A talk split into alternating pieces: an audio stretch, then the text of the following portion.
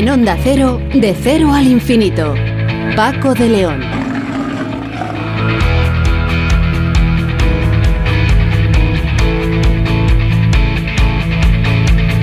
Señoras y señores, muy buenas madrugadas y bienvenidos a esta cita semanal que tenemos eh, cada siete días aquí en Onda Cero para hablar de los temas que más nos interesan. Hoy tenemos una edición especial en la que vamos a recordar algunas de las entrevistas más interesantes que hemos tenido en meses eh, anteriores. Eh, un tiempo de radio que además pueden ustedes escuchar a la carta cuando quieran o bien escucharlo en directo o a través del podcast eh, entrando en nuestra página web www.ondacero.es, buscan programas y en programas buscan este de cero al infinito, ahí están colgadas todas las ediciones y ustedes, como digo, pueden escuchar el programa a su antojo, a la hora y el día eh, que lo deseen. Por cierto, que además de escuchar entrevistas que ya han sido emitidas, hoy en nuestro apartado musical queremos rendir homenaje a un grande que se nos ha ido, el compositor y, e intérprete Pablo Herrero, eh, músico madrileño que fallecía el pasado martes a los 81 años de edad. Eh, si el nombre nos dice mucho, eh, que es posible, seguro que recordarán, aunque no lo supieran, que era él el compositor, títulos como Un beso y una flor, Libre, canciones de, de Harcha como, bueno, pues aquellas más, más conocidas, aquella más conocida que se escuchó mucho en la transición, eh, Libertad sin ira y tantas otras. Dicen que incluso llegó a hacerle competencia hasta el propio Manuel Alejandro, autor de 800 canciones registradas en la Sociedad General de Autores a su nombre y, como digo, éxitos realmente mundiales. Recuerdo, por ejemplo, otra canción muy famosa eh, que cantaba la gran Rocío Jurado y que fue también un éxito internacional. En fin, todo ello a lo largo de los próximos minutos aquí en De Cero al Infinito con Nacho Arias en la realización técnica. Comenzamos.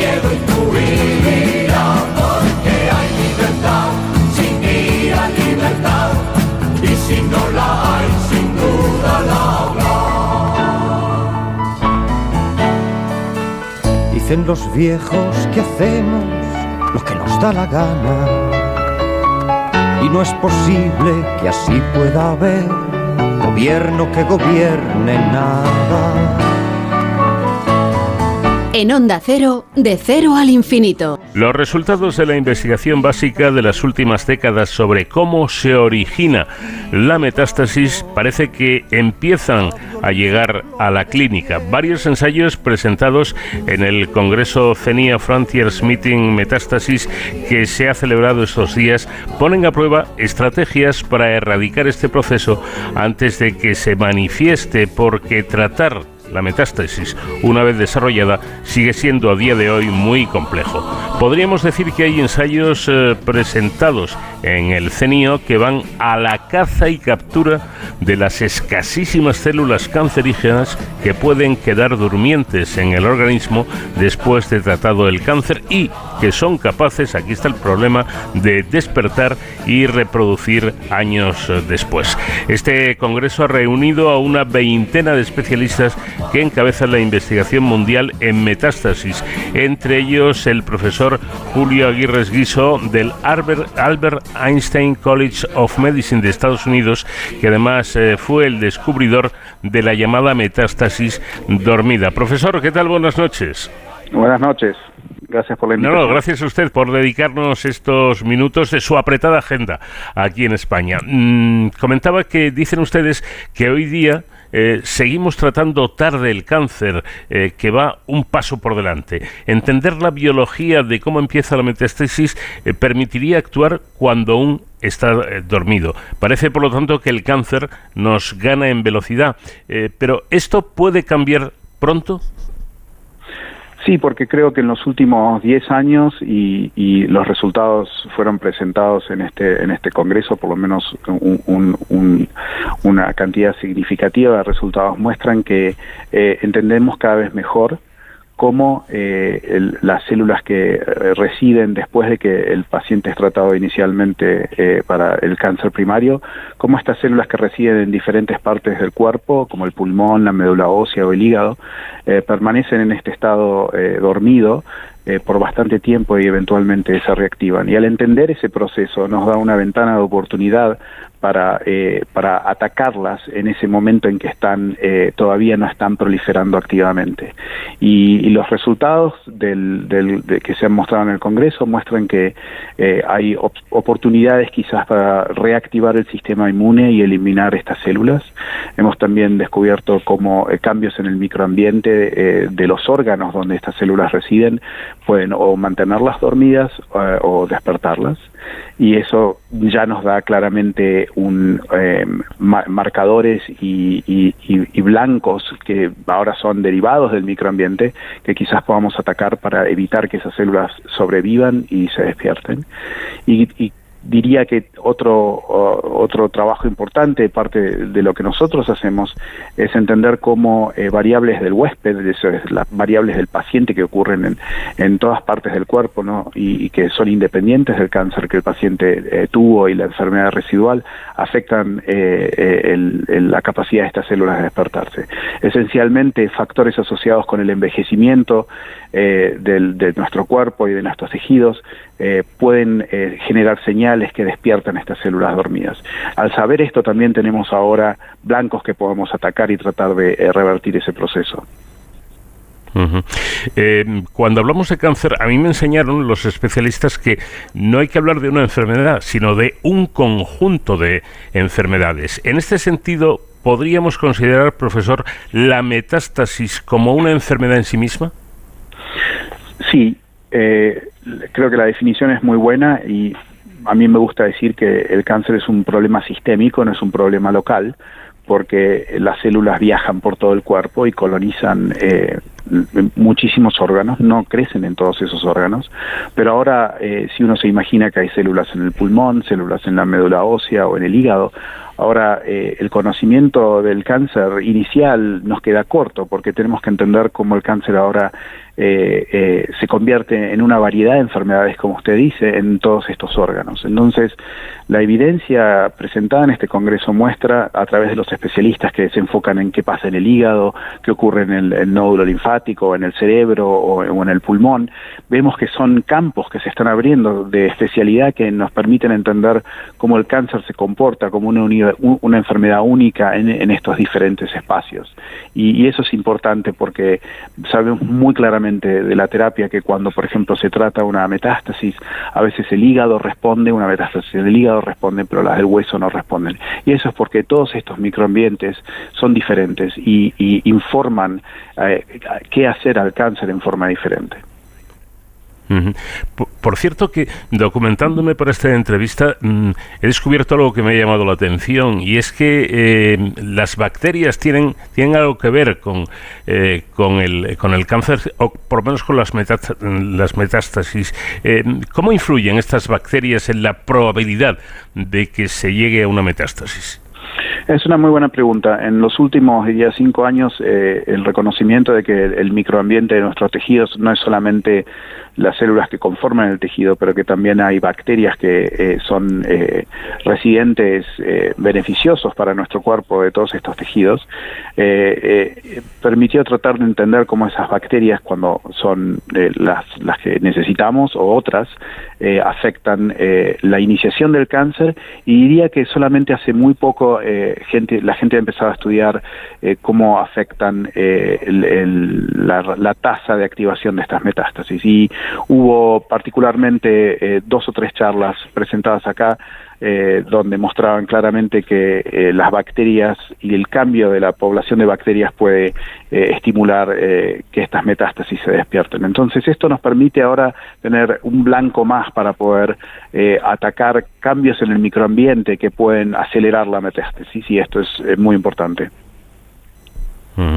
Bueno, algo que hay que tener en cuenta es que, como señala su colega Eva González Suárez, jefa del grupo de transformación y metástasis del CENIO, combatir la metástasis, eh, profesor, implica estrategias distintas de las que se, eh, que se usan para tratar, digamos, el, el tumor primario.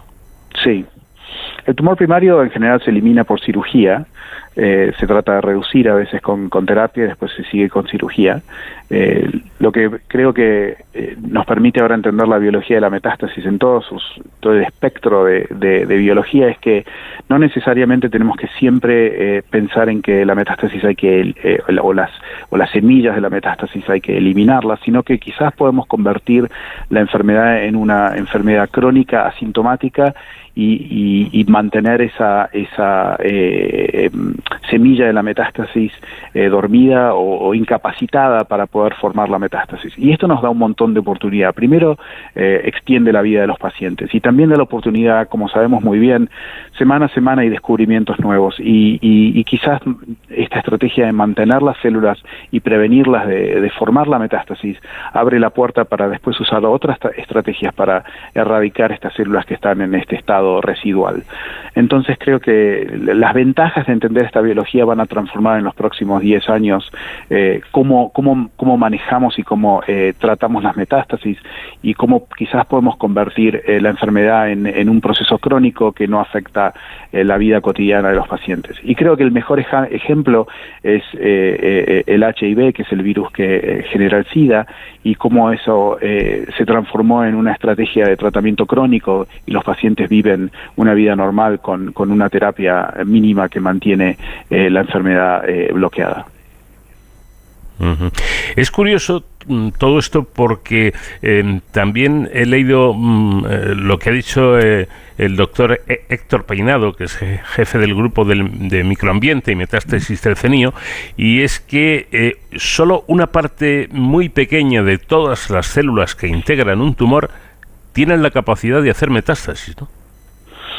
Sí, este ha sido el concepto eh, que permitió entender mejor eh, cuáles son las células que tienen las propiedades de iniciar la metástasis. Y, y si bien sabemos que la, capacidad de un tumor de, generar una, una, progenie de células que se disemina eh, no es limitante, solamente algunas de esas células, una vez que llegan al órgano diana, eh, ya sea el pulmón o el hígado, solamente algunas de esas células son las que tienen la capacidad de eventualmente eh, iniciar la metástasis. Y, y esto cambia de cáncer a cáncer. En, en este congreso hubo perfectos, eh, ejemplos perfectos de cómo dependiendo del tipo de cáncer, eh, esta unidad mínima de iniciación de metástasis cambia en sus propiedades y en su frecuencia. En algunos tumores cualquier célula puede formar eh, metástasis, en otros solo algunas tienen las propiedades, así que entender el hilado fino de estos mecanismos es muy importante.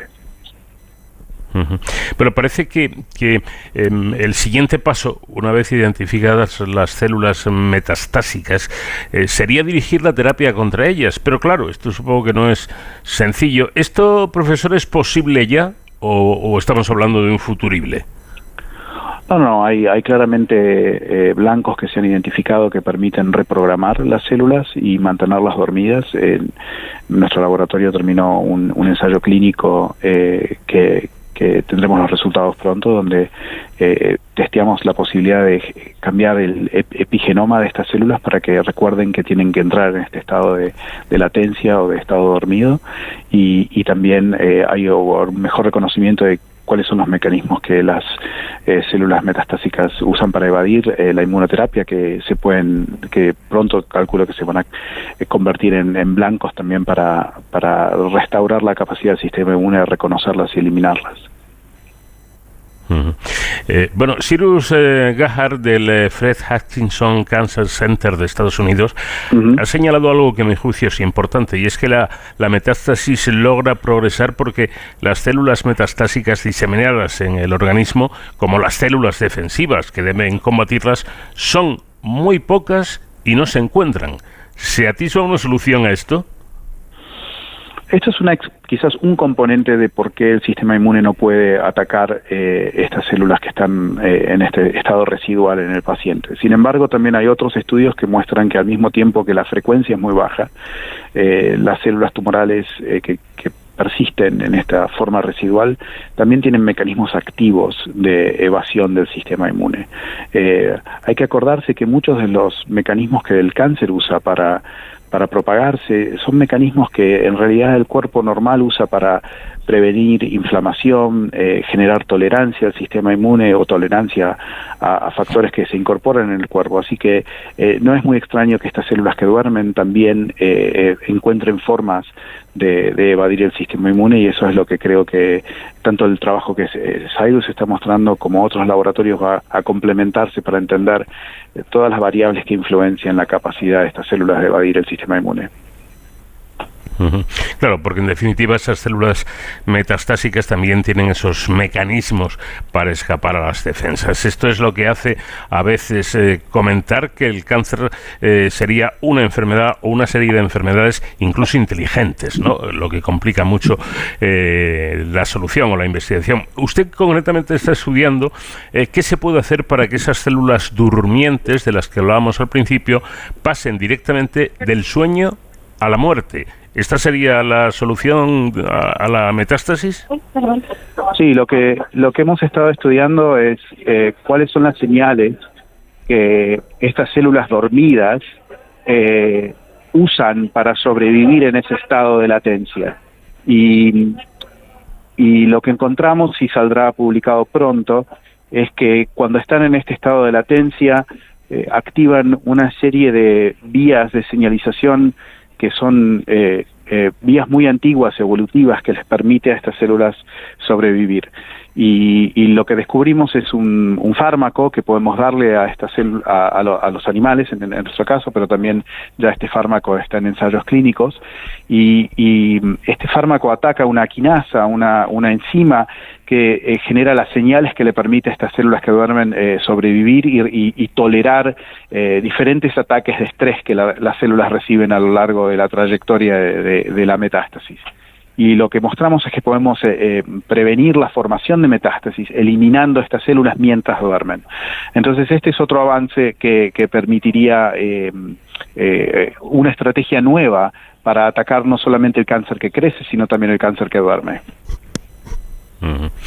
si algún día se logra curar o impedir la metástasis, ¿usted cree, profesor, que se lograría curar el cáncer? Como muchas enfermedades eh, que, los, que los seres humanos sufrimos, creo que eh, es un compromiso entre eh, controlar la enfermedad y, y, llamarla completamente curada. Creo que, por ejemplo, ha habido ejemplos claros donde uno puede hablar de cura. Por ejemplo, la vacuna contra el HPV, que completamente protege del desarrollo de, cáncer cervical, es un muy buen ejemplo donde hay una, un, éxito total en, en y la cura es a través de la prevención. Eh, en el caso de metástasis, creo que lo que vamos a encontrar es que eh, va a haber un control de la enfermedad de tal forma que los pacientes van a poder vivir una vida normal eh, con enfermedad residual o eventualmente quizás una eliminación tan grande de la enfermedad residual que la probabilidad de, que recurran estos pacientes necesitarían otra vida más para que estas células se despierten de vuelta. Entonces creo que si definimos cura eh, de, esa forma, que es un, control muy preciso de, la tasa de recurrencia, creo que en los próximos 10 a 15 años lo vamos a ver, eh, lo vamos a ver en los pacientes y eso va a ser un avance muy importante. Sin duda alguna. Y una última pregunta, profesor. A, mí me, me, explicaban una vez eh, cómo el, el cáncer eh, va asociado a, a, la edad. Eh, por eso parece casi, digamos, normal, entre comillas, que personas de, de, una determinada edad, pues cada vez más mueran de cáncer. Pero si esto es así, mm, ¿por qué existe el cáncer infantil? El cáncer infantil es de mucha más baja frecuencia y es porque cuando eh, en el desarrollo embrionario hay ciertos procesos que se tienen que apagar para, eh, para permitir que los tejidos se formen y, adquieran su función final eh, que van a cumplir en, en, la vida de, la persona. Lo que ocurre es que esos mecanismos embrionarios no se apagan y, entonces a, baja frecuencia en algunos de estos niños eh, esos procesos embrionarios continúan funcionando y generan estos cánceres infantiles. Entonces, muestra claramente que, eh, que digamos, la, generalización, como siempre, creo que cubre bastante bien el espectro de desarrollo de cáncer, pero que hay excepciones y, por ejemplo, los cánceres infantiles son, son un buen ejemplo. Pero entendemos por qué ocurre. Eh, y, muchas veces estos procesos embrionarios que encontramos en los cánceres infantiles aparecen después en los cánceres asociados con, con, eh, con, con envejecimiento. O sea que eventualmente eh, las células que se transforman y forman el cáncer vuelven a esos procesos embrionarios. Así que la, la biología es la misma, solamente que está ocurriendo iniciada por diferentes eventos. Pues profesor Julio Aguirre en guiso del Albert Einstein College of Medicine de Estados Unidos y además descubridor de la llamada metástasis dormida, ha sido un placer charlar con usted. Le agradezco mucho eh, que nos haya dedicado estos minutos y por supuesto darle la enhorabuena por ese grandísimo trabajo que usted y su equipo hacen en la investigación oncológica. Muchísimas gracias. En Onda Cero, con Paco de León, de cero al infinito. Investigadores del Centro Nacional de Investigaciones Oncológicas han participado en un trabajo para descifrar el caos genético de los cánceres más mortales y utilizar esta información para tratarlos de forma más eficaz. El trabajo se detalla en un artículo publicado por la prestigiosa revista Nature. El método que describe el artículo facilita la detección de huellas en el genoma de los tumores que permiten conocer el mecanismo mutacional causante del desarrollo del tumor y gracias a ello posibilita identificar la vulnerabilidad de estos tumores contra eh, la que dirigir precisamente el tratamiento. Conocer la identidad genómica de los cánceres más agresivos facultará primero diagnósticos más precisos y segundo, una elección del tratamiento más óptimo para cada paciente, algo que hasta ahora era muy difícil para esos tipos de cánceres. Bárbara Hernando, investigadora del CENIO, participante en este estudio. ¿Qué tal? Buenas noches. Hola, buenas noches. Bueno, dicen ustedes eh, que el trabajo se centra en descifrar la llamada inestabilidad cromosómica. Cuéntenos qué es esto. Em, bueno, eh, esto es una de las características que, que tienen los tumores más agresivos. Y básicamente es que en vez de tener únicamente una mutación en concreto, que es la que causa el desarrollo del tumor, en estos casos lo que tienen son muchísimas alteraciones que, van a ir intercalándose las unas con las otras, de forma que tenemos un caos genómico en, en estas células tumorales. Eh, ¿Los, ¿Los cánceres más agresivos tienen mayor caos genético? Sí, es una, es una característica que hasta ahora ya se conocía, que, que esta, tener muchísima más inestabilidad hace que estas células tumorales sean más plásticas tengan más plasticidad a adaptarse a cualquier cambio que, que venga del, del, exterior, como puede ser un tratamiento específico. Entonces, si tú tienes más plasticidad, lo que hace es que te puedas adaptar mejor y por eso son más agresivos, porque son capaces de esquivar cualquier, cualquiera de los tratamientos comúnmente utilizados ahora mismo en la clínica para estos tumores. ¿Y, y el caos lo, lo causa esa inestabilidad genómica? A ver, nosotros lo que, lo que estamos intentando averiguar es cuál es esa causa, porque la mm. inestabilidad cromosómica o genómica es la consecuencia a, a un mecanismo que funciona de forma alterada en estos tumores y que lo que nosotros vemos a la hora de analizarlos es que hay mucho caos. Pero ¿realmente es la causa o es la, es la consecuencia? Claro. Entonces, eso es lo que intentamos buscar, ¿no? ¿Cuál es el mecanismo que deriva en esa gran alteración eh, genómica de los tumores? Porque en principio podrían ser cualquiera de las dos cosas o causas, ¿no?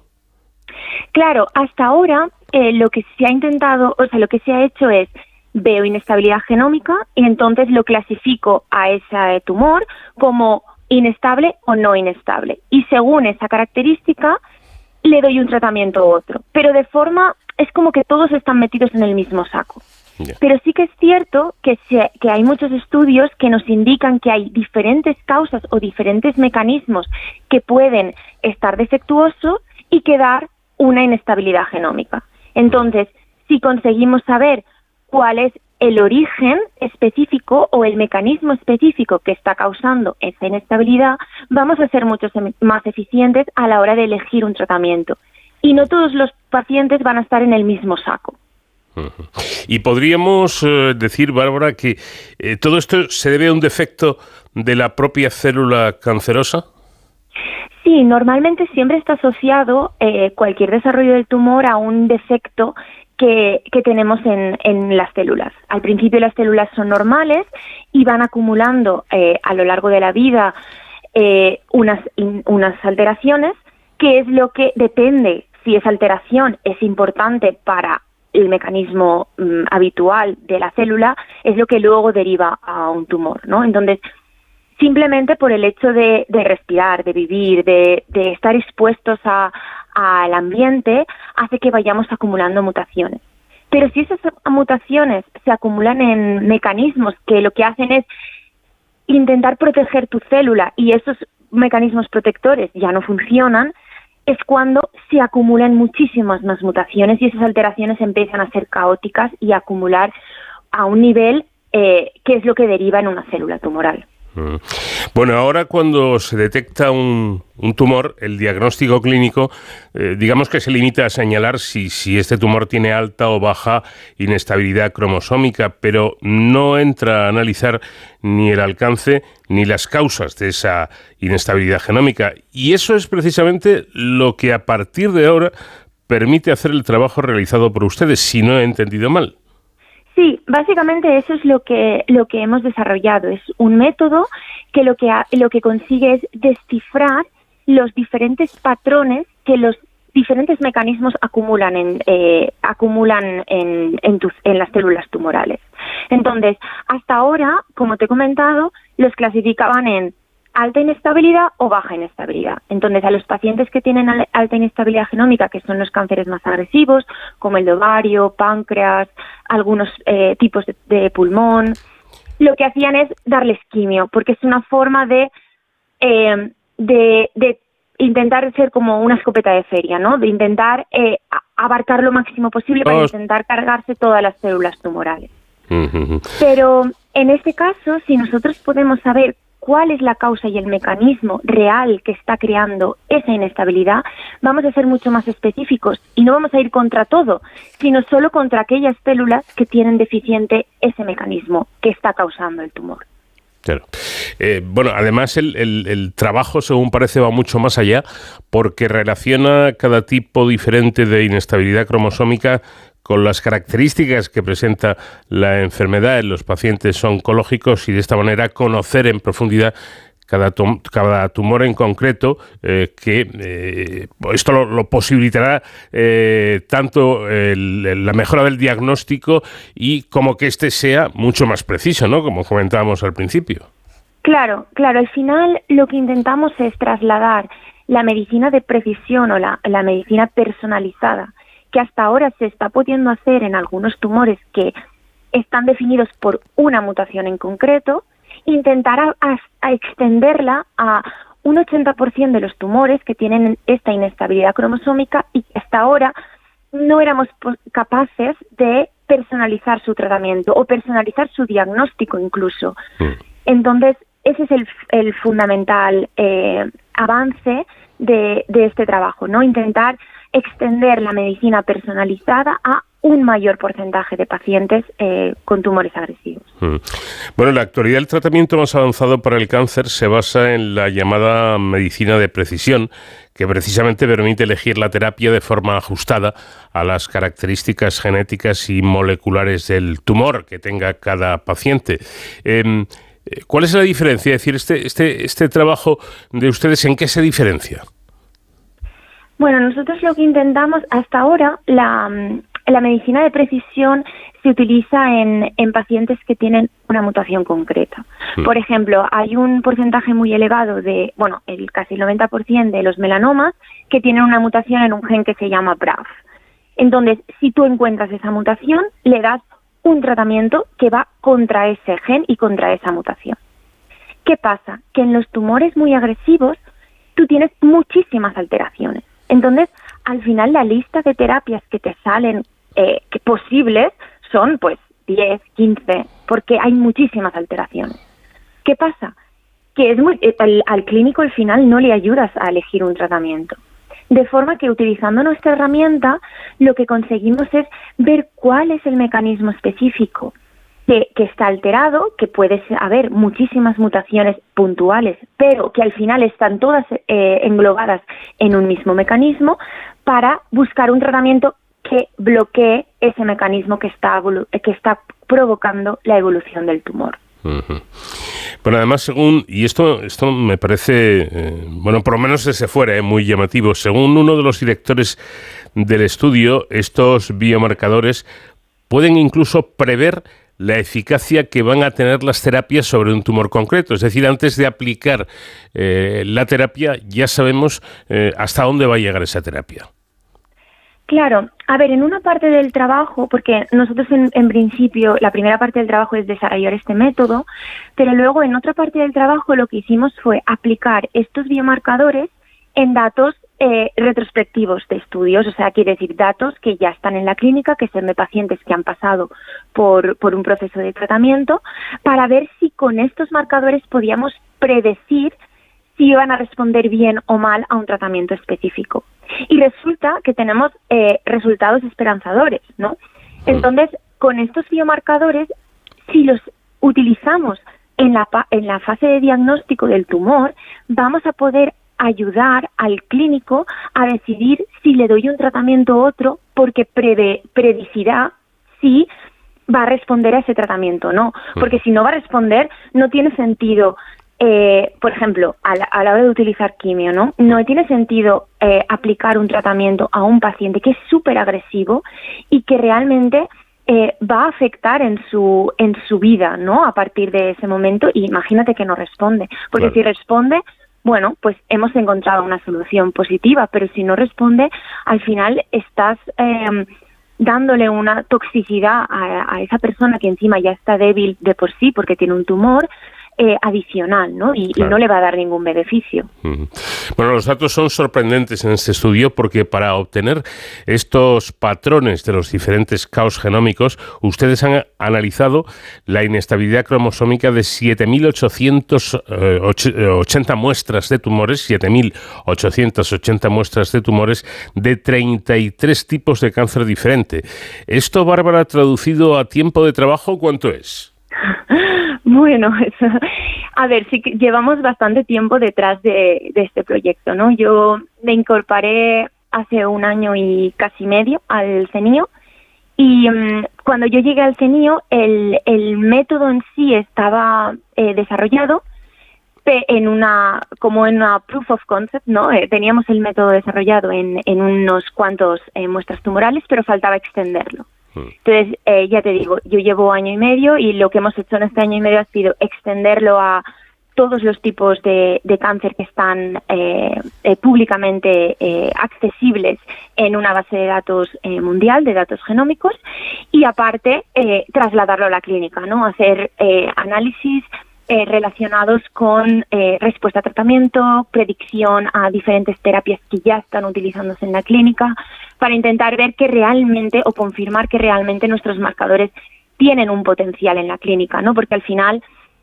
al, final es lo que buscamos, que no solo desarrollar un método que me pueda definir la causa, sino también que tenga sentido que para, para aplicarlo en la clínica y para que llegue a, a mejorar la, la situación actual de, de, miles de personas que tienen, que tienen cánceres agresivos. Mm. Bueno, atendiendo la cantidad de trabajos que se están realizando en torno al cáncer y a los extraordinarios resultados que se están obteniendo, eh, podemos decir que ese paso previo para acabar con el cáncer, que es convertirlo eh, de momento en una enfermedad crónica con la que se pueda convivir, ese paso, digo, se ve más cerca o, no? Claro, eso es, eso es eh, de los principales objetivos que, tiene la investigación en, el cáncer, ¿no? Eh, entenderlo y, entender y, y conseguir convivir y eso, cronificar la enfermedad, porque tenemos que recordar que la esperanza de vida en nuestra sociedad está aumentando y, mm, y que el cáncer es una enfermedad relacionada al envejecimiento. Luego sí que es cierto que hay casos específicos con eh, historia clínica o familiar que están relacionados a, bueno, pues que heredas alguna alteración ya, ya por parte de familia o los cánceres infantiles que es otro, otro grupo distinto, pero sí que es cierto que la mayoría de casos de cáncer están asociados a el alargamiento de, la población y que nuestras células poco a poco van funcionando cada vez peor. Entonces, uno de, de los objetivos es intentar eso, cronificar la enfermedad y conseguir convivir con ella. Y, y si puede ser erradicarse ¿no? durante un tiempo o con diferentes tratamientos para que, para que podamos vivir eh, o convivir de la mejor forma posible. Yo lo que lo que sí que veo muy lejos es el desaparecer el que desaparezca no la palabra la palabra cáncer que al final es una enfermedad que, que está está ahí y que tenemos que intentar luchar porque porque prevenirla no e intentar yo creo que los esfuerzos ahora tienen que ir en en prevenir la aparición de la enfermedad más que en apaliar eh, el que ya haya aparecido y las consecuencias que conlleva Claro, además, siempre que hablo con, un especialista, especialista perdón, en cáncer, me recuerda esto, ¿no? El problema es que el, cáncer no es una enfermedad, sino que son muchas. Entonces, eh, una pastilla que, acabe con la enfermedad en sí eh, suena como imposible. Eh, por lo tanto, hay que buscar otras alternativas, ¿no? Sí, sí, sí, sí. Em, nosotros, por ejemplo, ahora, eh, bueno, ahora una de las líneas de investigación que tenemos es en intentar encontrar estos patrones en muestras eh, precancerosas, ¿no? Antes de que aparezca la malignidad.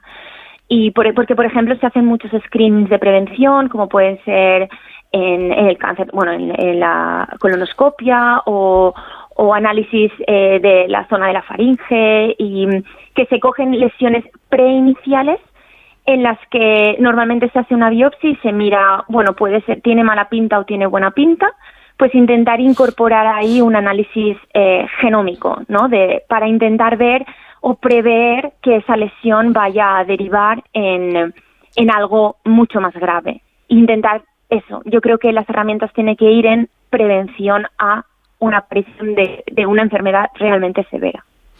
Pues ya lo ven, un trabajo tremendamente interesante. Como interesante es el hecho de que en este tipo de trabajos internacionales, estamos en este caso hablando de, un trabajo en el que han participado y han, dirigido investigadores del Reino Unido, bueno, pues haya hay investigadores españoles del, del, CENI en este caso, eh, como, como eh, se trata de, de Bárbara Hernando, de nuestra invitada de esta noche, que ha participado muy activamente. Un paso más en la lucha contra el cáncer, que siempre es algo bien recibido.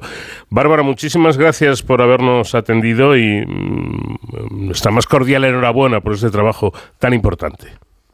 Bueno, muchas gracias a vosotros por la, por la entrevista. En Onda Cero, con Paco de León, de cero al infinito.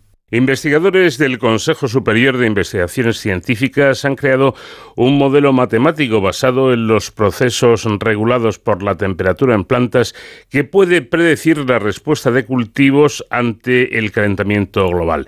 En esta investigación se ha identificado el papel fundamental de la proteína COP 1 como promotora del crecimiento de las plantas. Este descubrimiento podría, entre otras cosas, ayudar a evitar los efectos adversos del cambio climático sobre los cultivos estivales. Esta investigación es fruto de la colaboración entre los grupos dirigidos por Salomé Prat y Saúl Ares en el Centro Nacional de Biotecnología y Pablo Catalán del Grupo Interdisciplinar de Sistemas Complejos de la Universidad Carlos III de Madrid. Salomé Prat, investigadora del CSIC, actualmente en el Centro de Investigación de Agrigenómica. ¿Qué tal? Buenas noches. buenas noches. Bueno, si le parece, yo creo que sería interesante que empezara por hablarnos un poco de la proteína COP1, que es eh, exactamente esta proteína, cómo actúa, qué hace. Bien, la o sea, la proteína COP1 tiene un papel en regular la respuesta de las plantas a la luz. O sea, cuando las plantas cuando están recién germinadas tienen un crecimiento muy distinto si reciben luz o si se germinan en oscuridad. Cuando se germinan en oscuridad es importante que haya un crecimiento muy rápido del brote hasta que alcance la superficie del suelo y pueda iniciar el proceso de fotosíntesis y una vida autónoma. Este proceso está regulado por la proteína COP1.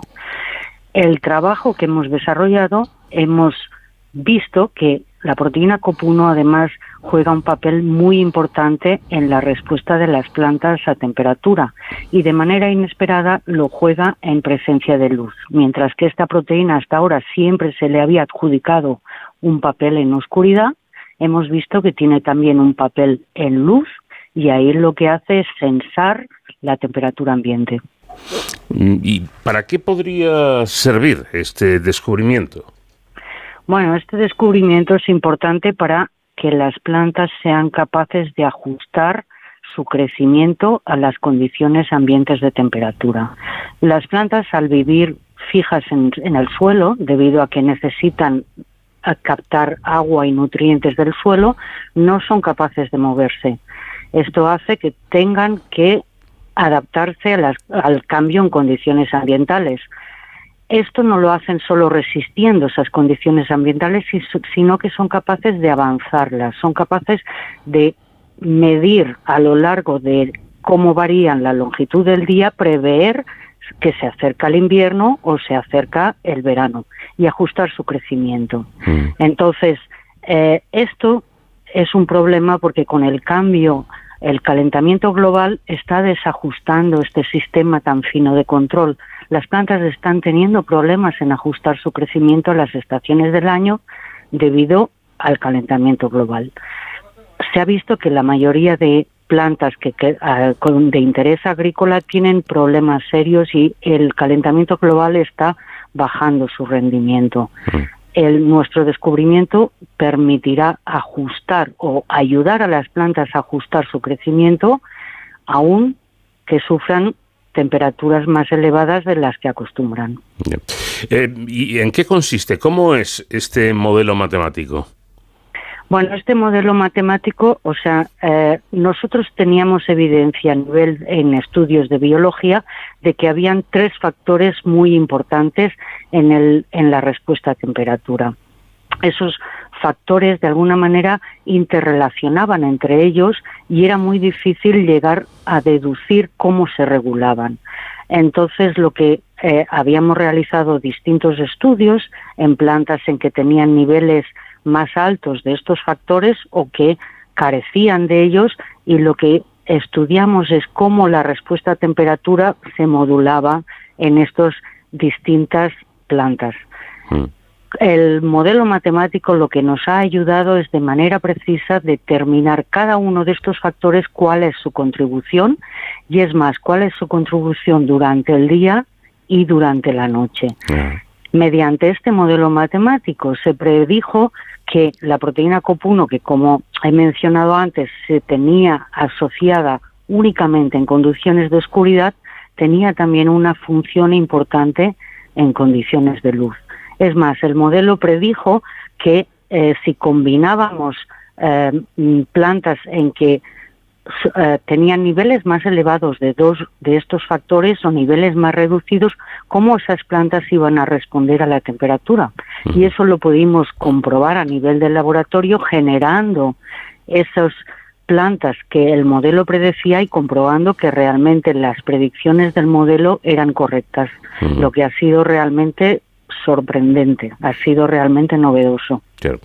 Eh, bueno, de, modo le pido eh, la intención eh, de que pueda explicar esto para que los que no somos investigadores podamos entenderlo. ¿Cómo influye la temperatura elevada en las plantas? Bien, las plantas mm, se ajustan a su medio ambiente porque son capaces de medir la longitud del día. La longitud del día es uno de los factores que varía a lo, largo del año de forma precisa. Eh, para ello usan como una batería de receptores de luz. E, esos receptores son capaces, les dan información de cómo están transcurriendo las estaciones del año. Sin embargo, se ha visto que estos receptores son también sensores de temperatura. Y en ese aspecto, al aumentar la temperatura mm, mm, paulatinamente, cosa que para la que las plantas no estaban preparadas, está descompensando ese sistema de regulación.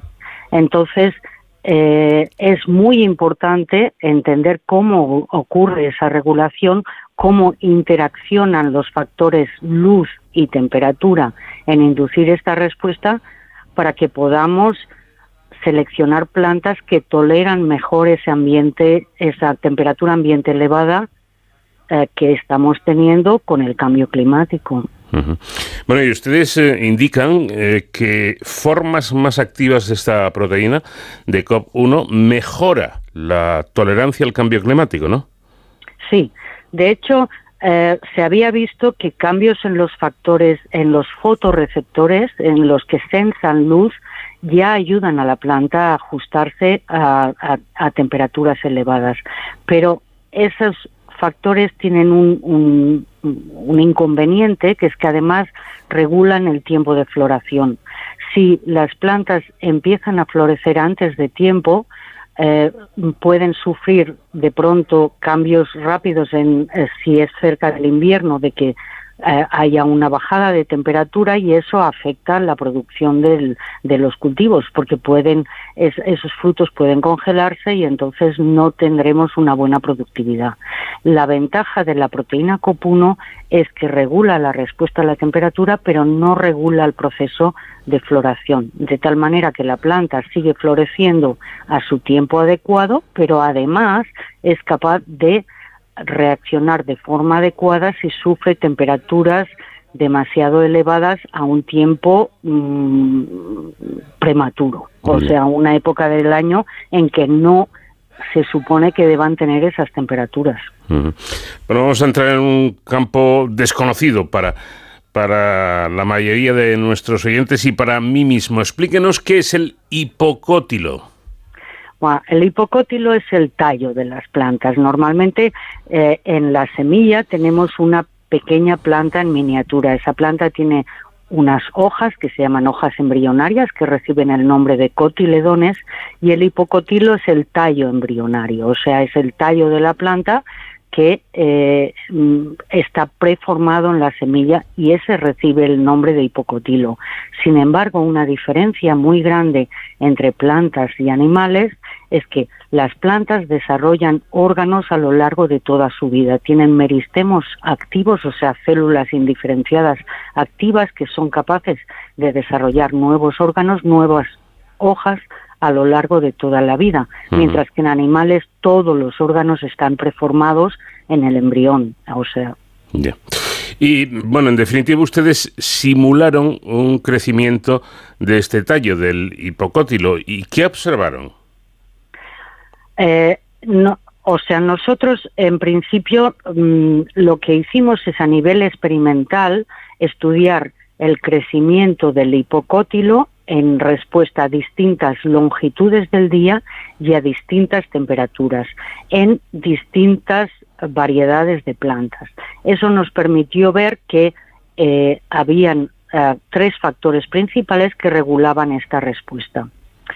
al aplicar matemáticas a estas medidas nos permitió estudiar cómo estos factores interaccionaban entre ellos y cómo eran importantes para promover o frenar la respuesta de elongación del hipocotilo en respuesta a esta temperatura. Esto permitió ver eh, em, regulaciones totalmente inesperadas o totalmente nuevas y de esta manera hemos podido mm, definir la, el, la red de regulación a temperatura que hasta ese momento se desconocía. Bueno, me imagino que este descubrimiento no va a terminar con todos los problemas que plantea el cambio climático, que son muchos, pero mm, tiene pinta de ser una herramienta de mucha utilidad en esta lucha, ¿no?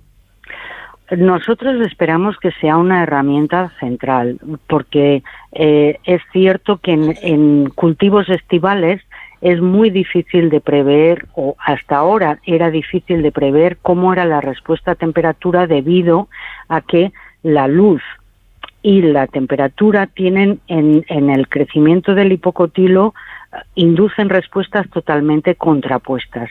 Saber cuál de estas respuestas e, es, dominante era difícil de eh, predecir.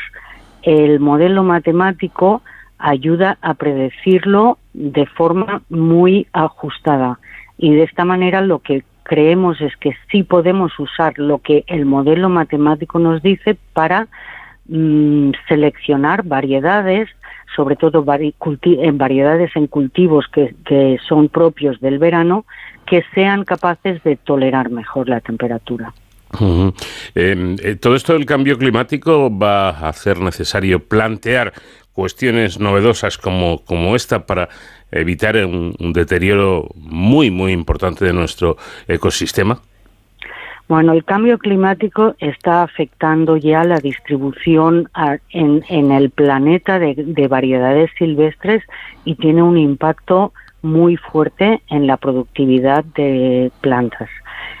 Es especialmente un problema grave en nuestro entorno, en el entorno mediterráneo. El entorno mediterráneo es especialmente susceptible al cambio climático porque notamos en nuestro entorno este cambio de temperatura de forma mucho más importante que en latitudes más al norte. Lo hemos visto eh, justo este verano. Hemos tenido un verano súper caluroso con un ha empezado a hacer calor muy, muy pronto. Esto va a tener un impacto en nuestro país muy grande, sobre todo teniendo en cuenta que nuestra economía se basa en un porcentaje muy importante en la agricultura. de tal manera que creo que es importante mm, eh, que seamos conscientes de que es muy importante para nuestro país entender investigar sobre esta respuesta, o sea, realmente eh, mm, utilizar el conocimiento que se ha adquirido ya en cómo las plantas responden a temperatura para empezar a seleccionar plantas que toleren mejor este, eh, estas elevadas temperaturas que, están ocurriendo de forma prematura en meses en que hasta ahora no eran tan calurosos. Bueno, pues eh, esperemos que este, eh, este descubrimiento y, otras eh, investigaciones que vengan después sirvan porque lo del cambio climático es algo serio, algo que está ahí y algo que ya nos afecta a todos y también a nuestro entorno. Salome Prat, investigadora del CSIC, muchísimas gracias por habernos atendido y enhorabuena por este trabajo. Gracias a vosotros.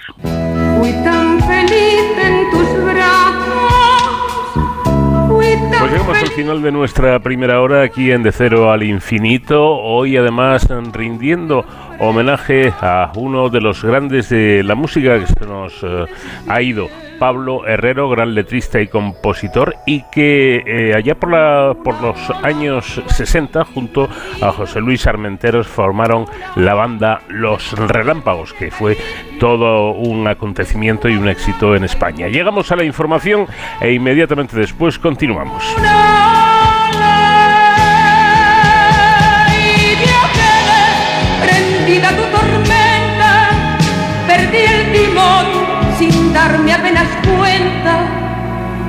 Como una ola, tu amor creció.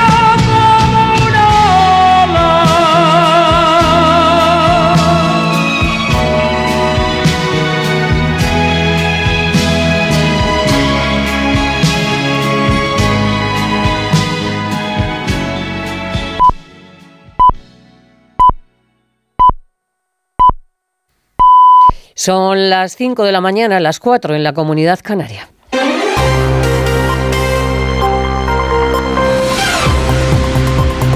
Noticias en Onda Cero. ¿Qué tal? Buenos días. La Unión Europea ha elegido a Nadia Calviño para presidir el Banco Europeo de Inversiones. El nombramiento de Calviño será oficial el próximo miércoles y tomará posesión a primeros del mes de enero. Con la elección de Calviño, España gana peso y la vicepresidenta al frente del Banco de Inversiones va a manejar 115.000 millones de euros en los próximos años en políticas climáticas y en la reconstrucción de Ucrania. Nadia Calviño será la primera mujer al frente del banco y dice que su elección confirma el liderazgo de España. Este nombramiento eh, confirma el aprecio, el respeto y el liderazgo de España en el ámbito europeo e internacional que hemos logrado con el duro trabajo, intenso trabajo de estos últimos años. La marcha de Calviño abre un hueco en el gobierno de Pedro Sánchez. El presidente se toma con calma la sustitución al frente de Economía. Puede optar por un perfil similar o bien con una promoción de la ministra de Hacienda María Jesús Montero o José Luis Escriba o bien por el director de la Oficina Económica Manuel de la Rocha. El nombramiento de Calviño ha sido bien acogido y dice el profesor de Economía Julio Guinea de la Universidad Europea que es una buena baza para nuestro país. Porque es una gran baza a nuestro favor el, tener ahí a, Calviño, ¿no? A, pues pasar ser eh, la presidenta del BEI. Que eso supondría a lo mejor obtener mayores eh, préstamos por parte del Banco Europeo de Inversiones. Se mirarían con mejor, mejores ojos, pero al final son técnicos los que analizan si realmente un proyecto por parte de empresas o por parte de un gobierno, de varios gobiernos, eh, merecen la obtención de esos préstamos por parte del Banco Europeo de Inversiones. En Argentina, el presidente saliente Alberto Fernández ha pronunciado esta madrugada su discurso de despedida desde la Casa Rosada, antes de entregar el relevo mañana domingo al ultraderechista Javier Milei. Fernández ha hecho autocrítica y ha lamentado no haber podido reducir la inflación y la pobreza, pobreza en el país. En este tiempo no hemos logrado resolver una matriz económica sólida que permita el acceso a una vida digna para todos y todas. Ampliamos derechos, pero faltan. Pusimos la justicia social como horizonte, pero no la alcanzamos. Una noche más se han sucedido los intensos bombardeos entre Israel y Hamas en la franja de Gaza. Israel en las últimas horas ha golpeado con más de 450 ataques con combates casa por casa, mientras que la Agencia de la ONU para los Refugiados Palestinos advierte de que si no hay ayuda y refugio, cientos de miles de desplazados se enfrentan a la muerte o a la expulsión de Egipto. El alto representante de la Unión Europea, Josep Borrell, denuncia que el nivel de destrucción de Gaza es ya comparable a la destrucción de ciudades alemanas durante la Segunda Guerra Mundial. La campaña de bombardeos en Gaza está siendo ya seguramente de las más intensas de la historia y el nivel de destrucción de, la ciudad, de las ciudades de Gaza es comparable, si no superior, al nivel de destrucción de las ciudades alemanas durante la Segunda Guerra Mundial. Implantar el catalán, el gallego y el euskera en la Unión Europea costará al año 132 millones de euros, según un informe que ha realizado la Comisión. Para hacer esta estimación, la Comisión ha tomado como precedente el caso de Irlanda con el uso del gaélico. La medida debe recibir todavía el apoyo unánime de los países miembros. Y sepan también, es noticia, que el presidente ruso Vladimir Putin confirma que se postula para su quinto mandato. Se presentará a las próximas elecciones y de ganarlas estaría al frente de Rusia 30 años los líderes de la oposición en la cárcel o en el exilio, todo indica un nuevo mandato para Putin. La jornada de liga nos deja la victoria del Getafe 1-0 ante el Valencia y este sábado se disputan cuatro partidos a la vez Las Palmas, Villarreal, Real Sociedad, el Mallorca recibe al Sevilla y el partido de la jornada entre el Real Betis y el Real Madrid. Los blancos siguen líderes junto al Girona, buscan sacar distancia y los verdiblancos no quieren apearse de la séptima plaza. El entrenador Ancelotti respeta mucho al rival y destaca que le inquieta la buena racha de Isco. Isco lo he visto jugar, está jugando muy bien, ha vuelto a su nivel, estamos muy contentos, estoy muy contento. Creo que es un jugador que aporta algo al fútbol, que ha aportado, ha pasado momentos complicados, pero ahora ha salido. Eh, mañana obviamente es uno de los jugadores que tenemos que eh, controlar bien, porque de verdad lo está haciendo muy bien. Más noticias en Onda Cero cuando sean las 6 de la mañana y en nuestra página web ondacero.es. Síguenos por internet en ondacero.es. Mira, tenemos que hablar. Lo nuestro no funciona. Cada vez estoy más cansado. Se me hace todo un poco cuesta arriba. Cuando veo que volvemos a empezar, Me puede la pereza. Sé que llevamos toda la vida juntos, pero no tenemos futuro. Es pensar en el día de mañana y... Si tú también quieres romper con la rutina, por fin no es lunes, con Jaime Cantizano. Los fines de semana desde las 8 de la mañana y siempre que quieras en la web y en la app. Onda Cero, tu radio.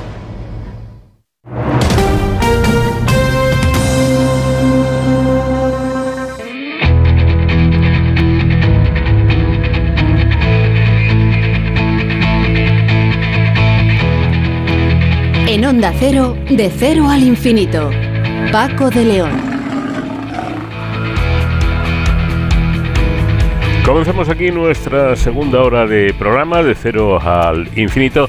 Este programa diferente para gente curiosa como usted en el que tratamos de trasladarles los temas más interesantes eh, que tienen que ver con la investigación, con la ciencia, con eh, los aspectos sociales y dándole importancia también a la música que nos acompaña. Hoy rindiendo un merecido homenaje al letrista y compositor Pablo Herrero que comenzó en la música eh, a finales de la década de los 50 y, también en los años 60 con José Luis Armenteros formando aquella banda mítica llamada Los Relámpagos y luego siendo letrista de grandes intérpretes y dando éxitos eh, totalmente mundiales de canciones inolvidables a artistas muy diferentes con eh, su música y eh, recordando entrevistas que ya hemos emitido en este programa, cumpliremos hoy con esta edición especial con Nacho Arias en la realización técnica.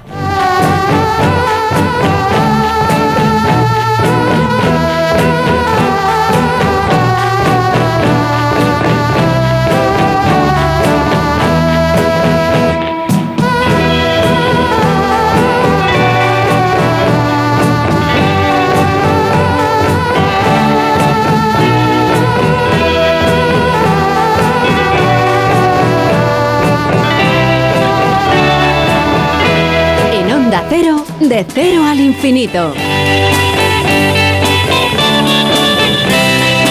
Investigadores del Consejo Superior de Investigaciones Científicas han revelado un mecanismo que regula la dineína, un motor molecular que resulta clave para la división de las células y el desarrollo neuronal. El estudio liderado por el Instituto de Biología Molecular de Barcelona puede abrir nuevas estrategias de investigación para enfermedades causadas por problemas en el desarrollo y en las neuronas. Joan Roch es investigador de este Instituto de Biología Molecular de Barcelona.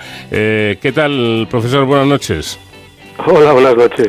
Bueno, explíquenos, eh, para poder situarnos, qué es exactamente la dineína. La dineína. La dineína es básicamente un motor, un motor eh, molecular.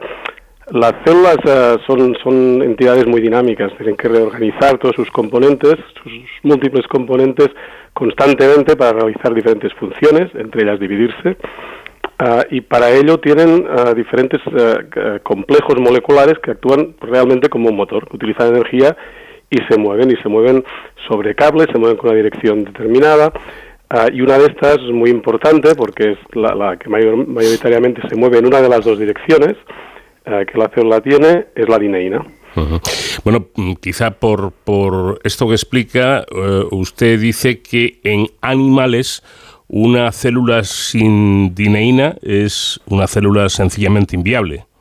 Es inviable, correcto. No podría, no podría reorganizar sus componentes ah, en, su vida del día a día, digamos, pero sobre todo a la de dividirse en dos células hijas. Si, si lo piensas, la división, la división de una célula requiere que las dos células hijas reciban el mismo material, que sean equivalentes a la, o idénticas a la célula madre, si todo va bien. Y para hacer esto hay un proceso de reorganización, pones para un lado una, la mitad de los componentes, digamos, y para el otro lado eh, la otra mitad, y esto lo hacen en, parte estos motores moleculares. Y la dineína en células animales es, imprescindible para esto. Bueno, eh, la dineína, para poder realizar su, su trabajo, digamos, eh, interacciona con la dinactina, que es otro complejo de, de, proteínas, y son a su vez adaptadores en los que acopla las diferentes cargas que, que debe transportar, ¿no es así?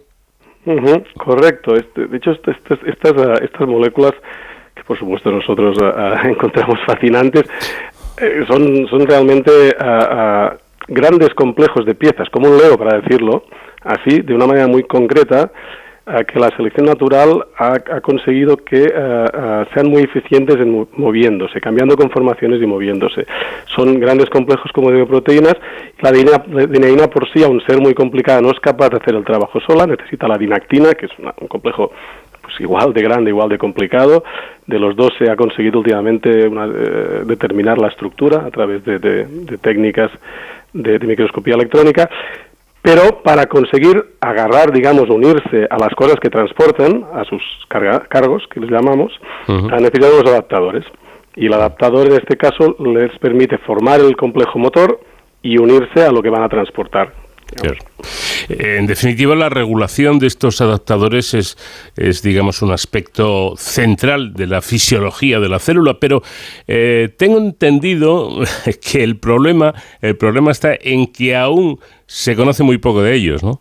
Correcto, correcto. Parece, se conoce mucho del motor, hay todo un campo de, investigadores ah, con diferentes técnicas han, están investigando y han conseguido determinar un poco cómo es el movimiento, pero se conoce poco cómo, digamos, cómo enganchan en los motores la, la, el, remolque, la carga que van, que van a llevar, ¿no?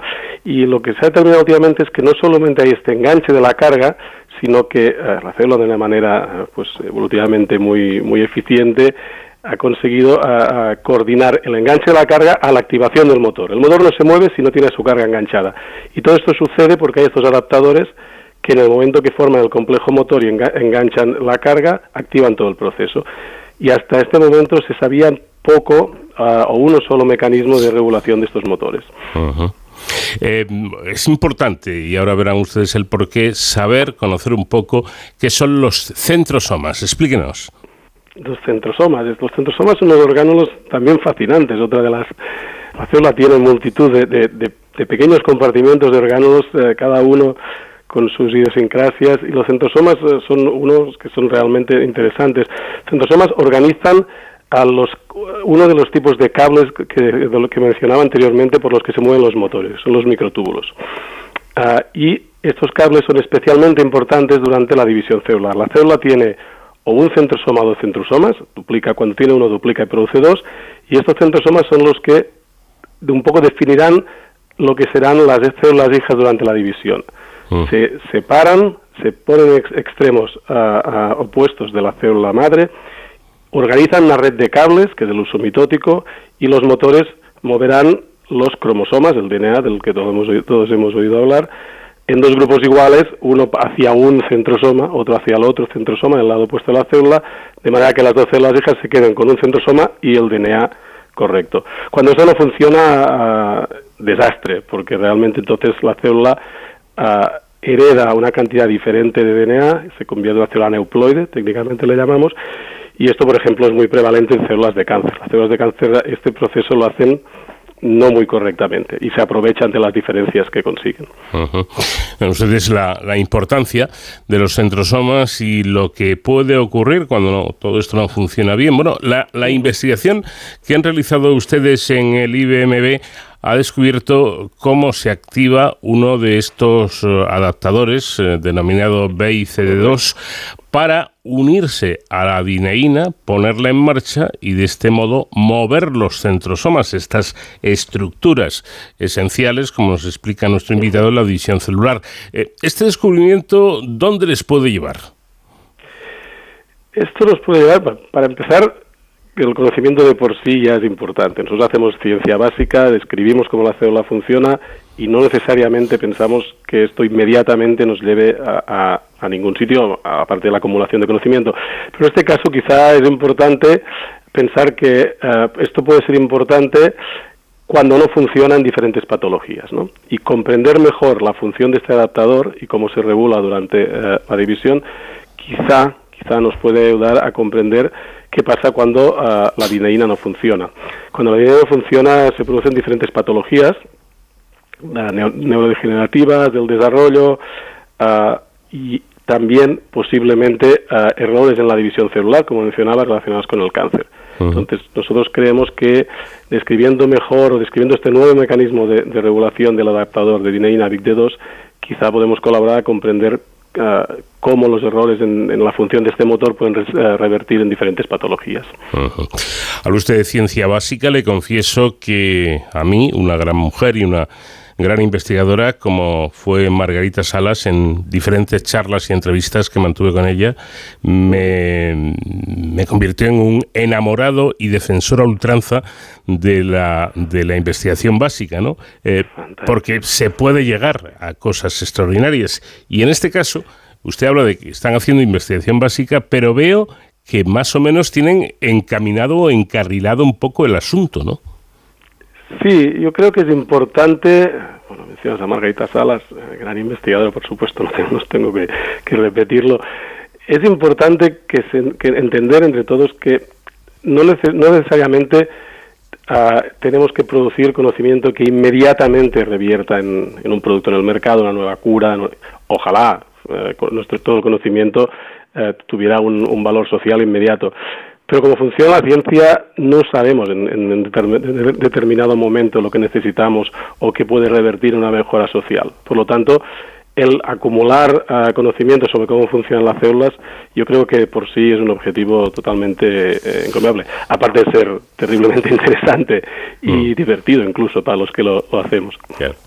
Bueno, su trabajo en definitiva describe un nuevo mecanismo de regulación de la dineína eh, basado en una modificación del adaptador mediante fosforilación. La, fosforilación es una reacción bioquímica que regula numerosos procesos eh, moleculares. Eh, explíquenos cómo es todo esto. Sí, bueno, de hecho nosotros somos especialistas, en, más que en dineína, nosotros somos especialistas en fosforilación, en regulación de diferentes procesos a través de la fosforilación.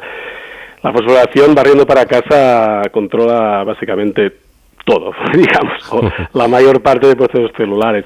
Las proteínas tienen una función, pero el, tener una función de por sí eh, no, no, no les, eh, no les eh, no, les sirve a la célula, digamos, ¿no? por decirlo de alguna manera. La célula lo que necesita es que esa función se realice en el lugar adecuado, en el momento adecuado. Y hay una serie de mecanismos de control que regulan las diferentes funciones de todas las proteínas de la célula para exactamente esto, que se realicen en, un momento determinado, en un lugar determinado. De hecho, la célula es una gran masa de proteínas ah, que están reguladas de manera muy específica en el espacio y el tiempo. Y uno de los grandes mecanismos de, control de esta función de las proteínas es la fosforilación. Básicamente es introducir un grupo fosfato que es muy negativo en las proteínas y esto les cambia la conformación, las hace menos estables, las ah, localiza en un sitio, en un sitio subcelular y no en otro y así es como básicamente la, célula ah, es capaz de realizar todas sus funciones mediante el control por fosforilación. Bueno, hay, hay un aspecto que a mí me parece fundamental y es que esta investigación no solo aporta detalles muy importantes sobre un mecanismo esencial para la supervivencia de las células, sino que puede puede abrir, eh, como de soslayo comentábamos antes, nuevas estrategias de investigación para mm, enfermedades causadas por problemas en la división celular y en las neuronas, que en diferentes casos son el resultado de una función anómala de la dineína y sus reguladores. Creo, ¿eh? creo que eh, esto es importantísimo y que, y que podría ser un gran avance. Correcto, incluso se ha, está descrito que diferentes mutaciones en la proteína que nosotros hemos estudiado, BICD2, ah, producen directamente un tipo de atrofía muscular, eh, en este caso muy específica de, las, de, las, extremidades inferiores de las piernas, ¿no? una eh, atrofía ah, en el tiempo. Y esto posiblemente se debe a que eh, el, el adaptador no permite, cuando está mutado, no permite que funcione correctamente la dineína, estos complejos motores, y posiblemente esto resulta en degeneración de, de, las neuronas motoras. Si lo piensas, y si piensas sobre transporte, sobre motores moviendo cosas en una célula, para una neurona motor, que son células larguísimas, incluso de metros, esto es terriblemente importante. Una, una célula que tenga unos micrómetros es importante que, pueda mover sus componentes, pero una célula que tenga un metro es más fácil de entender que desde un extremo donde se produce la proteína hasta el otro donde la proteína es necesaria, el transporte aquí es básico, vital. Y muy posiblemente en estas células, eh, eh, en estas neuronas motoras, Big D2 tiene algún papel clave que aún no comprendemos de cara a transportar algún, algún complejo que tampoco sabemos. Como ves, aún sabemos poco de esto. Pero bueno, yo creo que eh, al, comprender mejor la, regulación, pues, pues, abrimos, hacemos un paso más de cara a comprender cómo esta patología puede aparecer. Creo que sí. Y, hay algo que a mí me parece no menos importante, y es que eh, resulta que las neuronas son muy dependientes de la acción de la dineína, ¿no? Exacto, es, este, este tener una, una medida en el espacio más grande y el necesitar más del transporte, ¿no? Y de un transporte muy complejo. las neuronas eh, contienen eh, el axón está ah, lleno, digamos, o está, está compuesto en parte eh, esta prolongación que tienen para de donde envían las señales nerviosas, tan importante para su función, está, ah, tiene está estos cables que yo mencionaba anteriormente, los microtúbulos, y sobre estos microtúbulos se mueve la dineína y transporta diferentes cosas. Ah, nutrientes para células, proteínas que se producen en el núcleo, que están en una parte, en un extremo de la célula, neurotransmisores, diferentes, diferentes cosas, RNAs, ácidos nucleicos en una dirección la dineína, en otro, en otro grupo que no hemos mencionado de motores muy importantes son las quinesinas. Y estas dineína y quinesinas son básicas para la función de, células como las neuronas. También decir que durante la división, esto sería, digamos, un transporte físico en una célula que es muy larga, mm. pero todo este transporte también se utiliza para algo tan, para un proceso tan, tan complejo y fascinante también. Encuentro muchas cosas fascinantes yo. Eh, como, como, es el, desarrollo del córtex. El, córtex del, del, cerebro, el córtex cerebral, es una estructura terriblemente compleja, ¿no? que nos permite, pues, ser conscientes, pensar. Eh, ah, y, otras cosas. Y esto se, se ah, organiza a través de unas divisiones muy concretas en la que se mueven los componentes de una manera muy, muy determinada. Y eso también lo hacen estos motores. Entonces, también mutaciones en estos componentes de la ADN y en los adaptadores resultan en, en ah, problemas del desarrollo neuronal y en, bueno, en minusvalías psíquicas eh, importantes también. La ciencia actual, moderna, por decirlo de alguna forma, cada vez lo es más. Esto no es un trabajo de una sola persona, sino de muchos profesionales. Pues Joan, eh, a seguir trabajando, que eh, merece la pena, que es importante lo que ustedes hacen y gracias por habernos atendido. A vosotros. De cero al infinito. Onda Cero. El proyecto Cármenes acaba de publicar los datos correspondientes a unas 20.000 observaciones tomadas entre 2016 y 2020 de una muestra de 362 estrellas frías cercanas. En la investigación ha participado el Observatorio de Caralto en Almería, donde se han buscado exoplanetas similares a la Tierra, es decir, rocosos y, templados. Estos astros pueden albergar agua en su, en su superficie si están situados en la llamada zona habitable de su estrella. El equipo ha descubierto 59 de estos eh, cuerpos celestes, incluida una decena potencialmente habitable. Bueno, pues de todo esto tan curioso, tan interesante, vamos a, vamos a hablar con nuestro siguiente eh, invitado, que es Ignasi Rivas, director del IEC y primer autor de este trabajo. Ignasi, ¿qué tal? Muy buenas noches. Muy buenas noches, ¿qué tal? Bueno, vamos a empezar eh, conociendo un poquito más qué es esto que, tiene un nombre tan bonito además de, del proyecto Cármenes. ¿Qué es exactamente? Claro, Cármenes es, es el nombre de tres cosas, de hecho. Es el nombre de un instrumento eh, es un instrumento er, astronómico que está instalado en el Observatorio de Calar Alto, en el telescopio mayor que hay ahí, que es un telescopio con un diámetro de tres metros y medio, que es bastante grande, digamos. Y ese eh, instrumento lo que hace es recoger luz del telescopio y dividirla, digamos, o la, expande en sus colores, en las longitudes de onda, y así el objetivo principal del instrumento es medir velocidades de estrellas se usa una técnica que se llama Doppler, no, hace falta entrar en detalle, mm. pero con esta técnica somos capaces de, medir la velocidad a la que se mueve una estrella con una precisión exquisita. Es una precisión de aproximadamente un metro por segundo, que vendría a ser la velocidad de una persona que está paseando. Es decir, tenemos que imaginar, tenemos una estrella de un millón de kilómetros de diámetro que se mueve eh, a un metro por segundo, que es la velocidad que una persona pasea, y podemos medir esas velocidades de las estrellas. Este es el instrumento Cármenes, que además tiene dos canales. Tiene una parte que es más en la luz visible y otra parte en la luz infrarroja, que es una luz que no podemos ver nosotros, pero que las estrellas frías emiten. Cármenes también es un consorcio de instituciones que ha construido este instrumento. Somos 11 instituciones de España y de Alemania que son los que hemos construido este instrumento y Cármenes además es una, un survey que llamamos una, una monitorización, una toma de medidas de estas 362 estrellas que hemos estado llevando a cabo desde el año 2016. Es decir, que son, es una tríada de conceptos, ¿no, Cármenes? Eh, bueno, efectivamente, como indica nuestro invitado, más de 200 científicos e ingenieros de 11 instituciones españolas y alemanas eh, dan vida al proyecto en el que eh, los investigadores del Instituto de Estudios Espaciales de Cataluña, en el Instituto de Ciencias del Espacio del CSIC, tienen un papel destacado. ¿Cuál es ese papel exactamente? Mira, de hecho, en estos proyectos tan grandes, eh, todo el mundo tiene un papel súper importante, tanto los ingenieros como los científicos. El rol que hemos jugado nosotros, y en el caso mío particular, soy el que llamamos el científico de proyecto, es decir, la persona responsable de que Cármenes haga la ciencia tal y como estaba prevista, es decir, que se observen las estrellas adecuadas y que la explotación de esos datos lleve a hacer los descubrimientos o los hallazgos que habíamos más o menos planificado. Entonces, el, el rol que tenemos es esta, llevar a cabo esta explotación científica de este instrumento. Y hay muchos roles dentro del proyecto. ¿eh? Hay, unas, hay personas con un rol aún superior, que son lo que llamamos los investigadores principales. Uno de ellos es Pedro Amado, que está en el, en el Instituto de Astrofísica de Andalucía del CSIC, y el otro es la contrapartida alemana, que es Andreas Kurrenbach, que está en el observatorio ah, en, ah, en, Heidelberg, en, ah, en Alemania.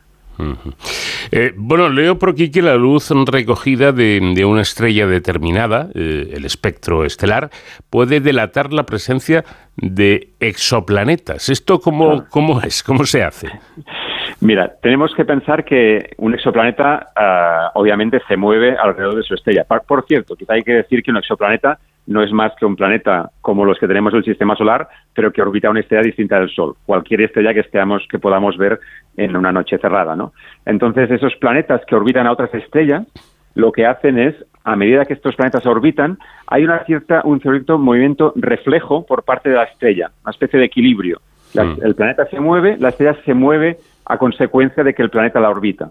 Entonces, como la estrella se mueve, y como decía antes, podemos medir velocidades de estrellas con unas precisiones increíbles, somos capaces de deducir, cuando vemos una estrella que se mueve de una cierta forma, podemos deducir que ese movimiento es causa de la presencia de un planeta, este exoplaneta. Y a través de este movimiento podemos calcular o podemos ver cuál es la duración de su año, eh, lo que dura la órbita alrededor de esta estrella, y además viendo cuán fuerte es esa velocidad con la que se mueve la estrella, podemos saber cuán masivo es el planeta cuanto más masivo sea, más tira de la estrella y por tanto más se mueve y cuanto más pequeño es, menor efecto ejerce sobre la estrella. Bueno, dicen ustedes que, todo esto permite encontrar pequeños planetas alrededor de estrellas de, baja masa, ¿no es así? Sí, exactamente. Nos, Cármenes está ah, centrado en obtener datos en una región del espectro de la luz que es más bien roja e infrarroja. Y eso está hecho a posta porque ahí es donde las estrellas más frías emiten la mayor parte de su luz. Y además, eh, esa luz es un poco más estable de lo que es en la parte azul. Entonces, el objetivo fue centrarse en este tipo de estrellas, recoger una muestra de estrellas de unas 350, 360 y observarlas intensivamente durante años a la búsqueda de estas pequeñas oscilaciones causadas por la existencia de estos planetas. Comentabas antes que, que pequeños planetas, ¿no? Pequeños planetas como la Tierra, hay que decir. Nuestra Tierra realmente es un planeta pequeño dentro de la escala del universo, ¿no? Hay, muchos mucho mayores, por ejemplo, Neptuno o Urano o Júpiter o Saturno. Esos también los vemos, pero son fáciles, entre comillas, de detectar. Lo que vamos ahí es a, las presas complicadas, a la, caza del planeta difícil, y el planeta difícil son los nuestros, tan pequeños como la Tierra, que obviamente el efecto que ejercen sobre su estrella pues es muy, muy inferior.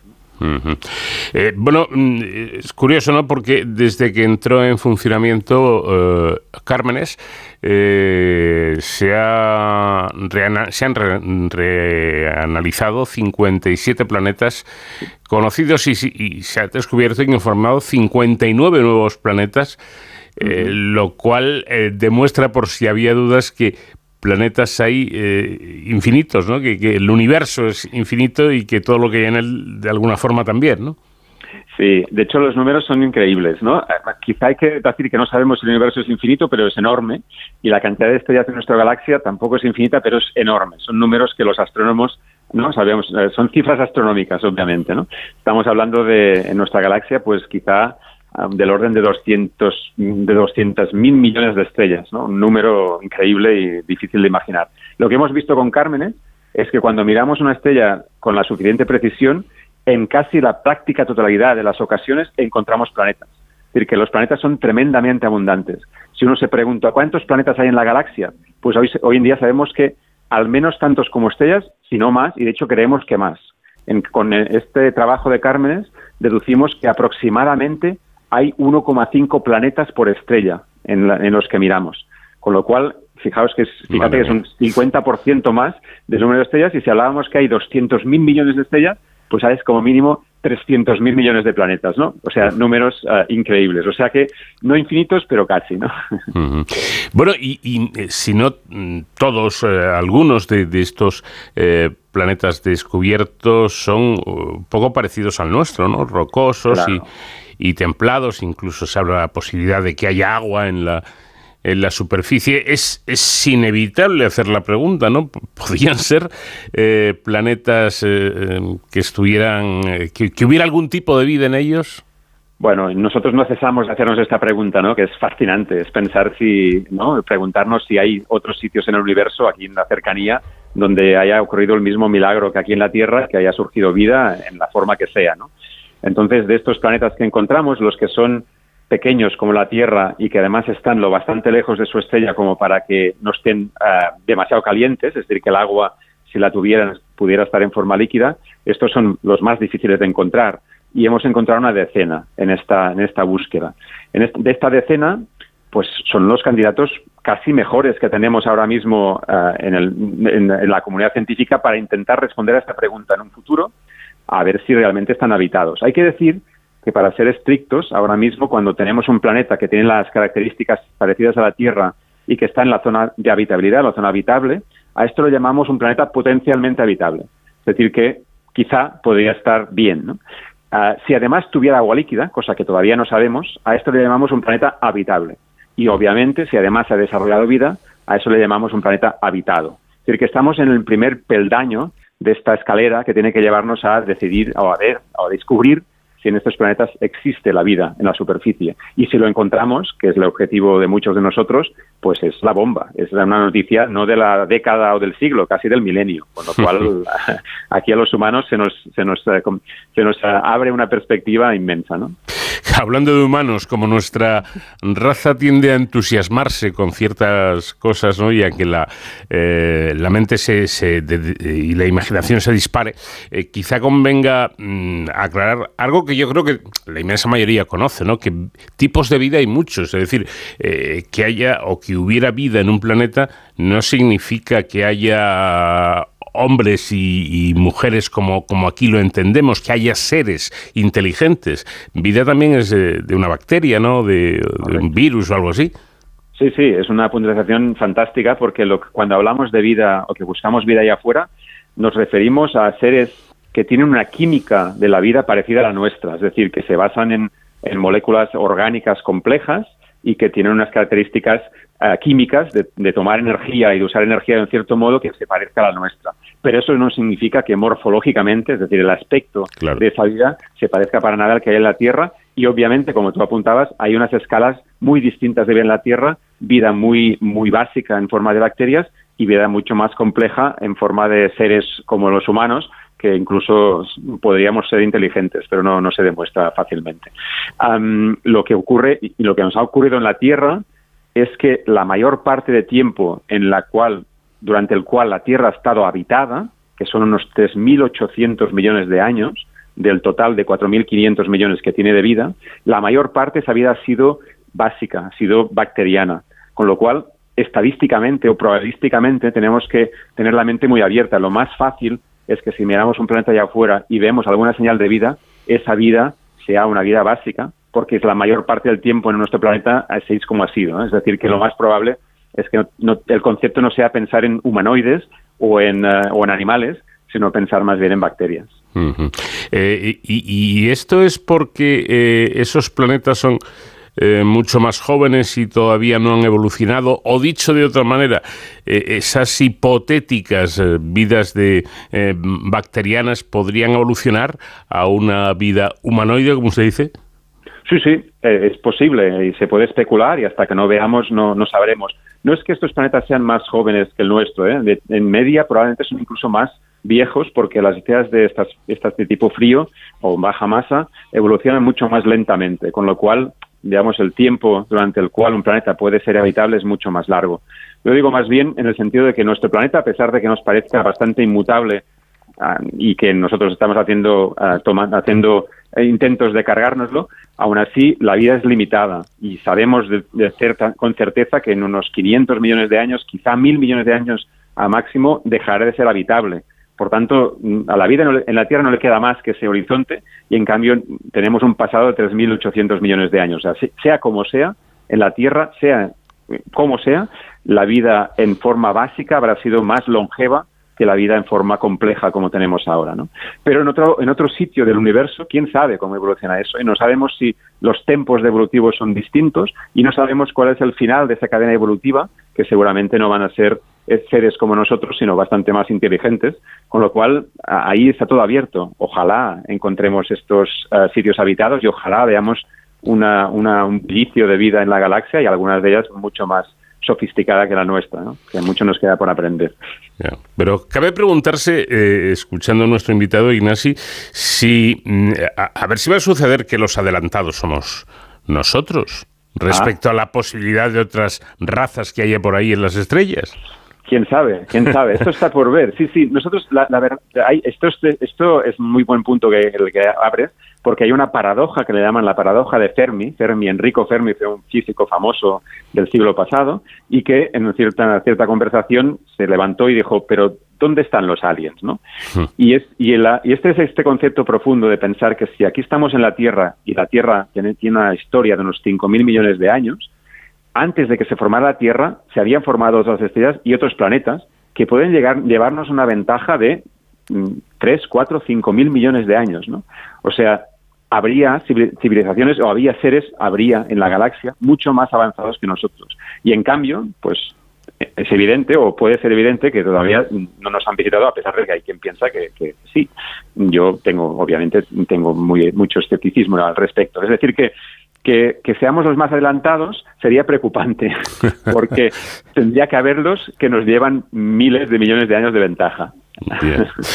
Bueno, es fascinante todo, todo este tema, pero volviendo un poquito a la realidad palpable, eh, explíquenos, Ignasi, qué, eh, qué es el, eh, el, el, proyecto Cármenes Legacy Plus, que es como la mm. segunda parte o... Sí, sí, exacto, es el remake, ¿no? Mm. mira, de hecho, la, eh, por la construcción del instrumento, este consorcio de 11 instituciones que hablábamos al principio, recibimos una compensación en forma de noches de observación, que fueron 750, durante cinco años, y eso se terminó a finales de 2020. El Observatorio de Alto uh, abrió una llamada de proyectos de legado usando de Legacy, uh, usando Cármenes. El consorcio Cármenes hizo una propuesta que fue aceptada por el Comité de Asignación de Tiempo de Canal Alto y eso nos dio otras 300 noches durante tres años. Es decir, que es lo que está sucediendo ahora mismo a través del proyecto Cármenes Legacy Plus, que es el que se está ejecutando hasta fin de 2023. Y uh, esto, lo que estamos haciendo básicamente es continuar parte de la ciencia que estamos haciendo ya durante uh, lo que llamamos el tiempo garantizado, que, fueron los cinco años anteriores, encontrando nuevos planetas y encontrando y teniendo un montón de resultados adicionales y la, opción, o sea, el, plan es continuar todavía, si nos dejan, unos años más. De hecho, Cármenes está siendo tan productivo. Llevamos, sabéis que, que cuando los científicos eh, tenemos resultados, lo que hacemos es publicar artículos. Lo divulgamos, lo difundimos en artículos profesionales. Pues Cármenes, la colaboración Cármenes, llevamos 100. El, el artículo que ha publicado el catálogo de 20.000 medidas es el número 100 de esta colaboración. Es extraordinario. O sea, realmente indica la productividad de, este instrumento, de este observatorio y del consorcio. Pues no está nada mal. Bueno, y hablando de números, eh, dice su colega Juan Carlos Morales que para poder determinar la existencia de planetas alrededor de una estrella, eh, lo observan un mínimo de 50 veces.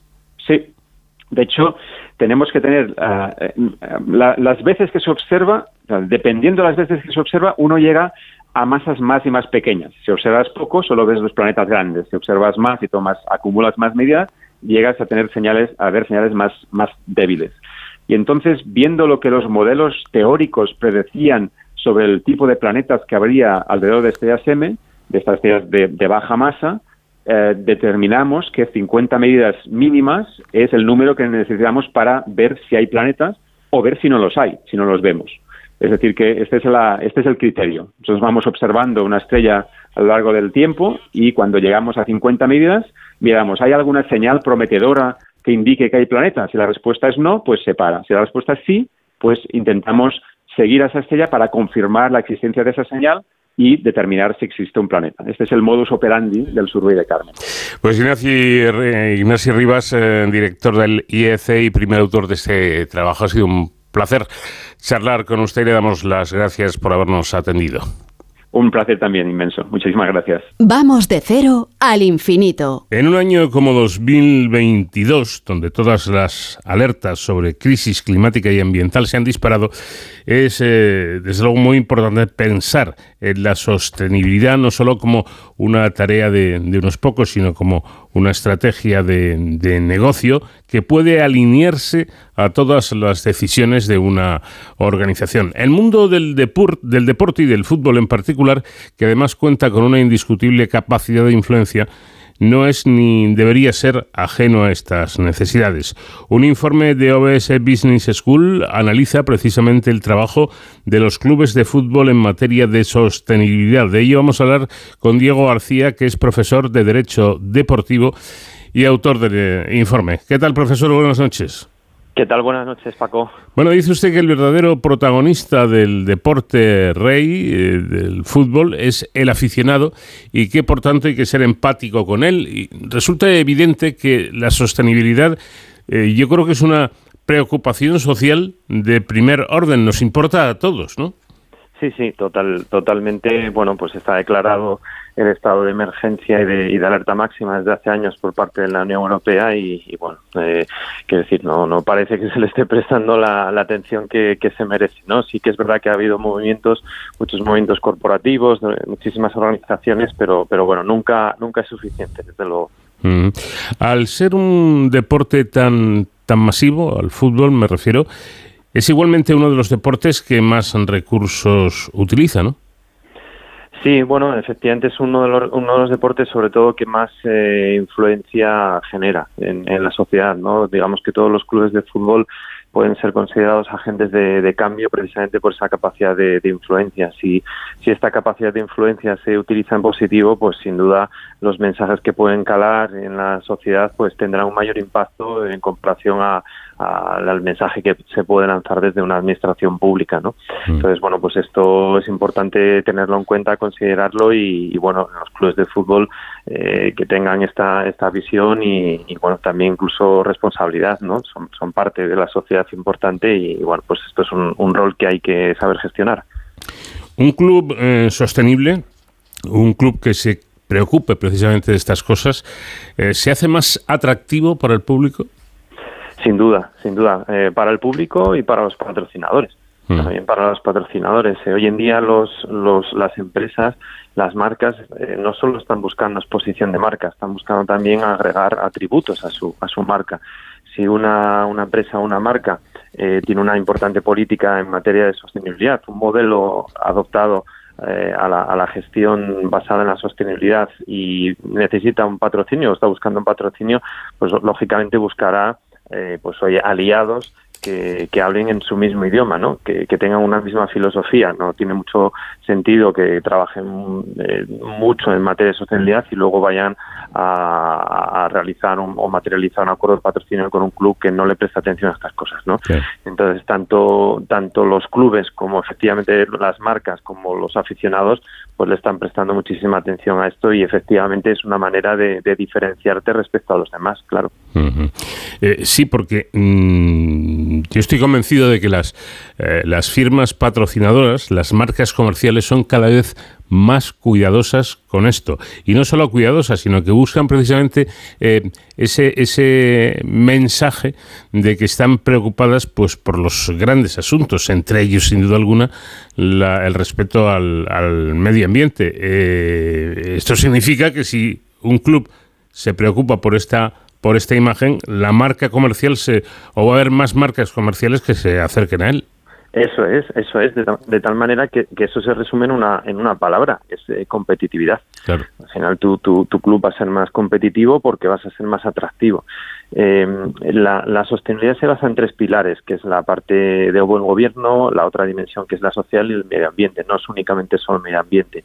Entonces, estas estos tres pilares son fundamentales para las marcas a la hora de asociarse con clubes. Eh, oye, si tú te puedes asociar con un club eh, que es muy responsable socialmente, que tiene unos proyectos sociales muy que apoyan a su comunidad local, que además tiene un buen gobierno, hay una transparencia, eh, hay un cumplimiento normativo dentro de la organización y además medioambientalmente es un club pues bastante sensible, hombre, pues parece que va a ser mucho más atractivo que, que, otros, ¿no? Ni que decir que los temas reputacionales pues son muy importantes para, para las marcas. ¿Los clubes españoles tienen eh, buena nota en este sentido? Sí, en, de las tres dimensiones, eh, en la parte de buen gobierno, los clubes españoles sí que están trabajando muy bien y tienen una, nota extraordinaria. En materia de, transparencia y buen gobierno están trabajando muy bien. En las otras dos dimensiones, eh, en la parte social, hay muchísimo, eh, muchísimo donde trabajar todavía, hay muchísimas carencias. Eh, por ejemplo, a la hora de, tener transparencia en la publicación de las ofertas de empleo, por ejemplo, la incorporación de la mujer a puestos directivos dentro de los clubes de fútbol, ahí, hay mucho donde trabajar todavía. Y en la parte de medio ambiente, efectivamente, también hay mucho donde trabajar. Es verdad que en comparación con el resto de, ligas eh, mundiales, otras competiciones, vamos muy bien, vamos muy bien eh, podemos compararnos con Reino Unido, Alemania, eh, tenemos mucho mm, donde crecer, pero se está trabajando muy bien. Ya hay muchos clubes de fútbol en España que están trabajando muy bien. Es verdad que tienen dificultad a lo mejor para comunicarlo porque la comunicación de los clubes de fútbol en, materia de información corporativa, como puede ser esto, no es fácil, porque los clubes de fútbol, pues ya sabemos que, que prima, pues hoy el fichaje, las salidas, el resultado. Entonces es muy difícil informar, es muy difícil informar. Entonces sí que sí que hay más clubes de los que creemos que están trabajando muy bien, pero que efectivamente tienen dificultades para, para informar sobre ello. Yo creo que ese punto es muy importante. Evidentemente, y además esto del fútbol cada vez está más caro, cada vez manejan eh, más dinero en, en fichajes, fundamentalmente. Hablo de los grandes clubes, evidentemente.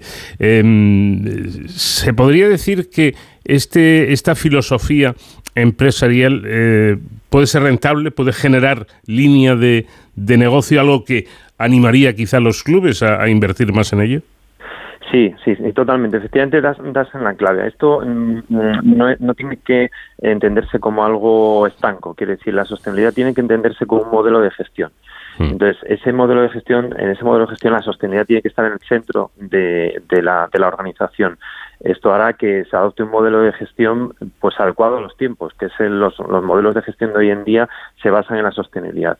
Hay clubes de fútbol que efectivamente lo, lo han visto eh, y hay clubes de fútbol donde han incorporado figuras de de, dirección de sostenibilidad, de áreas de sostenibilidad. Por ejemplo, el Fútbol Club Barcelona el año pasado pues se incorporó a, una dirección de sostenibilidad y esa dirección de sostenibilidad siempre tiene que estar muy, muy, muy vinculada a la dirección ejecutiva, porque de ahí es donde emana la filosofía de todo, de todo el club. Es decir, si jerárquicamente no está en una posición de alta dirección, pues difícilmente luego esto va, va a ir capilarizando en el resto de la organización. Entonces, esto es muy, muy importante y efectivamente eh, ni quiere decir que te va a hacer más resiliente, es decir, eh, vamos a poner un ejemplo muy claro y que a lo mejor no, no, no, se, no se ve aparentemente. Ahora estamos en mitad de una, de una invasión, de una guerra y esto va a conllevar una recesión económica donde las energías pues van a tener un consumo eh, mayor, el precio de las energías un consumo mayor. Si tu club de fútbol eh, adoptó por lo que fuera, pues eh, porque tenía esta visión energías renovables, va a estar las energías renovables en su club, sus costes van a ser menores y por lo tanto va a tener mayor competitividad respecto a los demás, ¿no? Es decir, todo afecta en los clubes de fútbol, también el precio de la energía, por supuesto, y muchísimas cosas más. Em, ¿Son los grandes clubes de primera división los que mejor gestionan sus entidades para ser más sostenibles? Bueno, no, no tiene por qué. Sí que es verdad que normalmente en los grandes clubes eh, existen más profesionales, ¿no? Están más profesionalizados y bueno, pues esto conlleva obviamente que haya eh, modelos de gestión más adaptados a, los tiempos, ¿no? Eh, tienen más posibilidades, tienen más recursos y, bueno, pues es, fácil que ahí encontremos esto con, bueno, pues con, mayor frecuencia. Pero también hay clubes mm, medianos y pequeños que están trabajando muy bien, quizás eh, en los clubes pequeños y medianos una misma persona hace mil cosas, pero es verdad que tienen a veces más agilidad para moverse, ¿no? Son, son menos elefantes, digamos. Entonces, bueno, pues ahí también están trabajando muy bien. Pues en el caso de los clubes grandes están trabajando muy bien el, Betis ¿eh? en, esta área, probablemente es de los clubes más destacados. El Sevilla también estaba trabajando muy bien, el Real Madrid, Atlético y clubes pequeños y medianos, pues el Alavés, el, el Fuenlabrada está trabajando muy bien. Bueno, pues hay, hay un poquito de todo. Sobre todo es más, a veces más la eh, tener la visión y, adelantarte y ser proactivo a, a veces a los recursos. Eh, podríamos decir que estamos eh, más o menos a, la par los clubes españoles de fútbol con los eh, eh, del resto de Europa?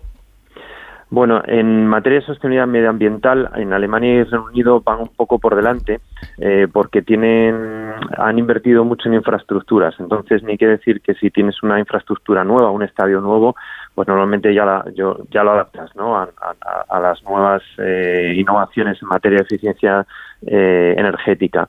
Eh, con lo cual, eh, pues por ejemplo, el Tottenham, oye, pues es un club fantástico en materia de medio ambiente. Hombre, pues claro, pues tienen un estadio nuevo que es impresionante, ¿no? Entonces, pues ya tienen, ya tienen unas estructuras muy buenas en esta materia. Eh, en España va a pasar un poquito así. cabe recordar que, en la Liga ha iniciado un proyecto que denominado la Liga Impulso, gracias al acuerdo con el Fondo de, de Inversión CVC, y esto va a conllevar que el 70% de las cantidades que reciben todos los clubes y que están recibiendo ya todos los clubes eh, tiene que invertirse en infraestructuras.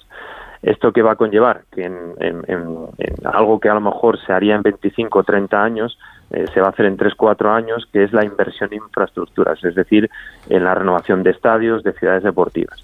Aquí es clave esto, eh, hombre, pues gestionarlo con proactividad, es decir, oye, ya que voy a hacer una infraestructura nueva, la voy a hacer con eh, teniendo en cuenta estos estos criterios, estos modelos de gestión y no al revés, ¿no? ¿no? No voy a hacerla y luego voy a pensar a ver cómo fuerzo la situación para que el riego sea eh, más eficiente. No, esto por, por, eso es muy importante en estos momentos manejar este estos, estos conceptos, la verdad. Bueno, después de, de, la construcción del Wanda Metropolitano, como, convirtiéndolo en, uno de, los, eh, de los grandes lugares para, para el fútbol, de, fútbol de, los grandes estadios del mundo.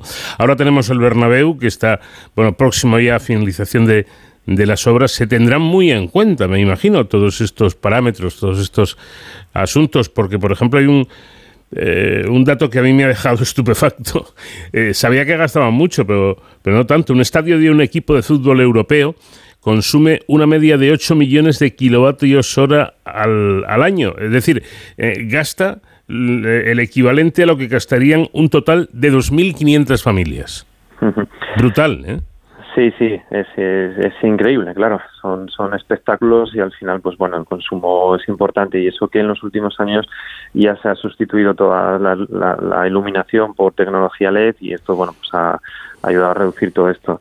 Eh, ejemplos de, muy buenas prácticas en esta materia podríamos tener al Leti de Bilbao, el Samamés es un estadio impresionante que está certificado en, en LED y, bueno, es, es un gran ejemplo hay estadios en, en Europa donde, gracias a la instalación de eficiencia energética, eh, no solo tienen capacidad para generar su propia energía para su autoconsumo, sino que además con su excedente tienen capacidad para repartirlo en su comunidad local a personas que no tienen recursos. Entonces esto eh, está muy bien explorarlo, estaría muy bien explorarlo porque, porque bueno, parece muy interesante. Em, bueno, luego hay detalles como, por ejemplo, el de dar a sus jugadores, eh, regalarles coches, ¿no? Eh, que lo, hacen, lógicamente, los clubes muy poderosos. Una, una firma de coches, pues dicen, venga, yo, yo voy a dar a cada jugador el coche que quiera. Detalles como el del Real Madrid de dar a sus jugadores coches eléctricos, bueno, tiene su importancia, ¿no? Muchísima, muchísima, sí, sí. Eh, esta capacidad de influencia en la que hablábamos al inicio, pues tiene mucho que ver con, con los protagonistas del asunto, ¿no? Que mm. son los futbolistas, las estrellas. Ellos, bueno, en un, en un estadio de fútbol, el fútbol tiene esa capacidad de, de cohesionar gente de diferentes ideologías, razas, sexo, religión, etcétera, no edades. Entonces, bueno, pues las estrellas tienen también esto, esta capacidad de, de, de influencias y las estrellas precisamente pueden dar ejemplo a través de un uso oye, pues sostenible de las cosas, mejor, ¿no? Si utilizan coches con más respetuosos con el medio ambiente, mejor. Por ejemplo, en el caso de, del, del Fuenlabrada, pues se hacen talleres eh, para los niños en los colegios donde van los futbolistas, tanto los hombres como las mujeres, y les hablan de, de cómo, cómo hay que reciclar. Entonces, claro, ese mensaje, cuando el mensaje viene de un futbolista, eh, pues no es lo mismo que si el mensaje viene del profesor, ¿no? Eh, o del director de la, escuela. Entonces, bueno, la importancia de que los futbolistas se impliquen en esto es vital, la verdad. Sí, efectivamente, porque podríamos pensar, bueno, total, eh, en, en, el caso de estos clubes que, eh, que regalan eh, los coches 25 o 30 o 35 coches eléctricos más no es mucho, pero es que hay que fijarse más en lo que estabas contando, ¿no? Que el hecho de que un, un, un futbolista eh, conocido, eh, una estrella del fútbol, vaya con un determinado coche, va a influir en muchísima gente que se va a comprar un coche igual. Muchísimo, sí, sí, va a influir muchísimo porque hasta hace muy poco yo creo que en la, en la sociedad estaba eh, regular visto, ¿no? La compra de un, de un coche, pues eléctrico, híbrido, etcétera. Pero claro, todas estas cositas, evidentemente, en lo, la sociedad ha, ha, ido cambiando en estos últimos años y claro, estas cositas ya son un punto más, ¿no? Si, si un futbolista que todos asociamos que va a llevar un, un superdeportivo que consumiría 20 litros a los 100, pues de repente lleva un coche eléctrico, pues eso eso ayuda y contribuye a que la gente vaya cambiando un poco el, el chip, desde luego. Tiene un impacto eh, muy importante en la sociedad. ¿Y los aficionados se preocupan por esto? ¿Se fijan en estos detalles? ¿Cómo actúa un jugador? ¿Cómo actúa el club? Eh, ¿Cómo actúa la entidad? Mm, tengo mis dudas. Mm. tengo mis dudas, la verdad, porque sí que es verdad que el aficionado eh, que al final no deja de ser pues, cualquier persona que va al supermercado y sí que es verdad que el aficionado hoy en día las últimas encuestas dicen que las personas, el 70% de las personas eh, deciden la compra, adquisición de un producto u otro en función de los criterios de sostenibilidad que tenga esa empresa, eso sí que existe a nivel a nivel social, a nivel del consumo. Mm, tengo mis dudas de que eso se traslade al, mundo del fútbol, es decir, que, que, ellos mm, eh, analicen si el, el, el, desempeño o el buen desempeño del club de fútbol en materia de medio ambiente es, es positivo o es negativo. Yo creo que el aficionado todavía está eh, muy centrado en, en, bueno lo que nos gusta a todos los aficionados fundamentalmente no en la parte deportiva que se ganen partidos los fichajes etcétera. Y esta parte más corporativa de, de, buen desempeño corporativo eh, bueno creo que hay mucho por recorrer ahí todavía. Yo creo que los aficionados obviamente se sienten orgullosos con todo aquello que el club haga en, en, en materia de buenas prácticas pero pero bueno creo creo que no está impactando todavía en exceso en, en los aficionados Mm. Eh, pues eh, sigamos con los aficionados porque son una parte muy importante, como hemos dicho, de todo este montaje que es el fútbol. Yo vivo muy, muy, muy cerquita a un gran estadio de fútbol y a veces te fijas cómo queda el estadio y los alrededores después de un, de un partido. Quizá también habría que dar un, un, toque de atención, que está muy bien que te tomes una cerveza o un refresco, eh, que todo va en, en, envase de plástico, eso sí que hay que decirlo. Ya, pero es que se tira al suelo. Sí, sí. Sí, sí, sí, sí, esto es así. Esto, algo que a lo mejor parece como muy normal y muy maduro, que vas a un centro comercial o a cualquier infraestructura de este tipo y hay contenedores eh, especiales para, para los residuos, mm, no acaba de verse, por ejemplo, en los clubes de fútbol. No sé muy bien, no sé muy bien por qué, pero no hay muchos estadios con este tratamiento de residuos. Diego García, profesor de Derecho Deportivo y autor de este informe. Muchísimas gracias por habernos atendido. Gracias a vosotros por vuestra llamada.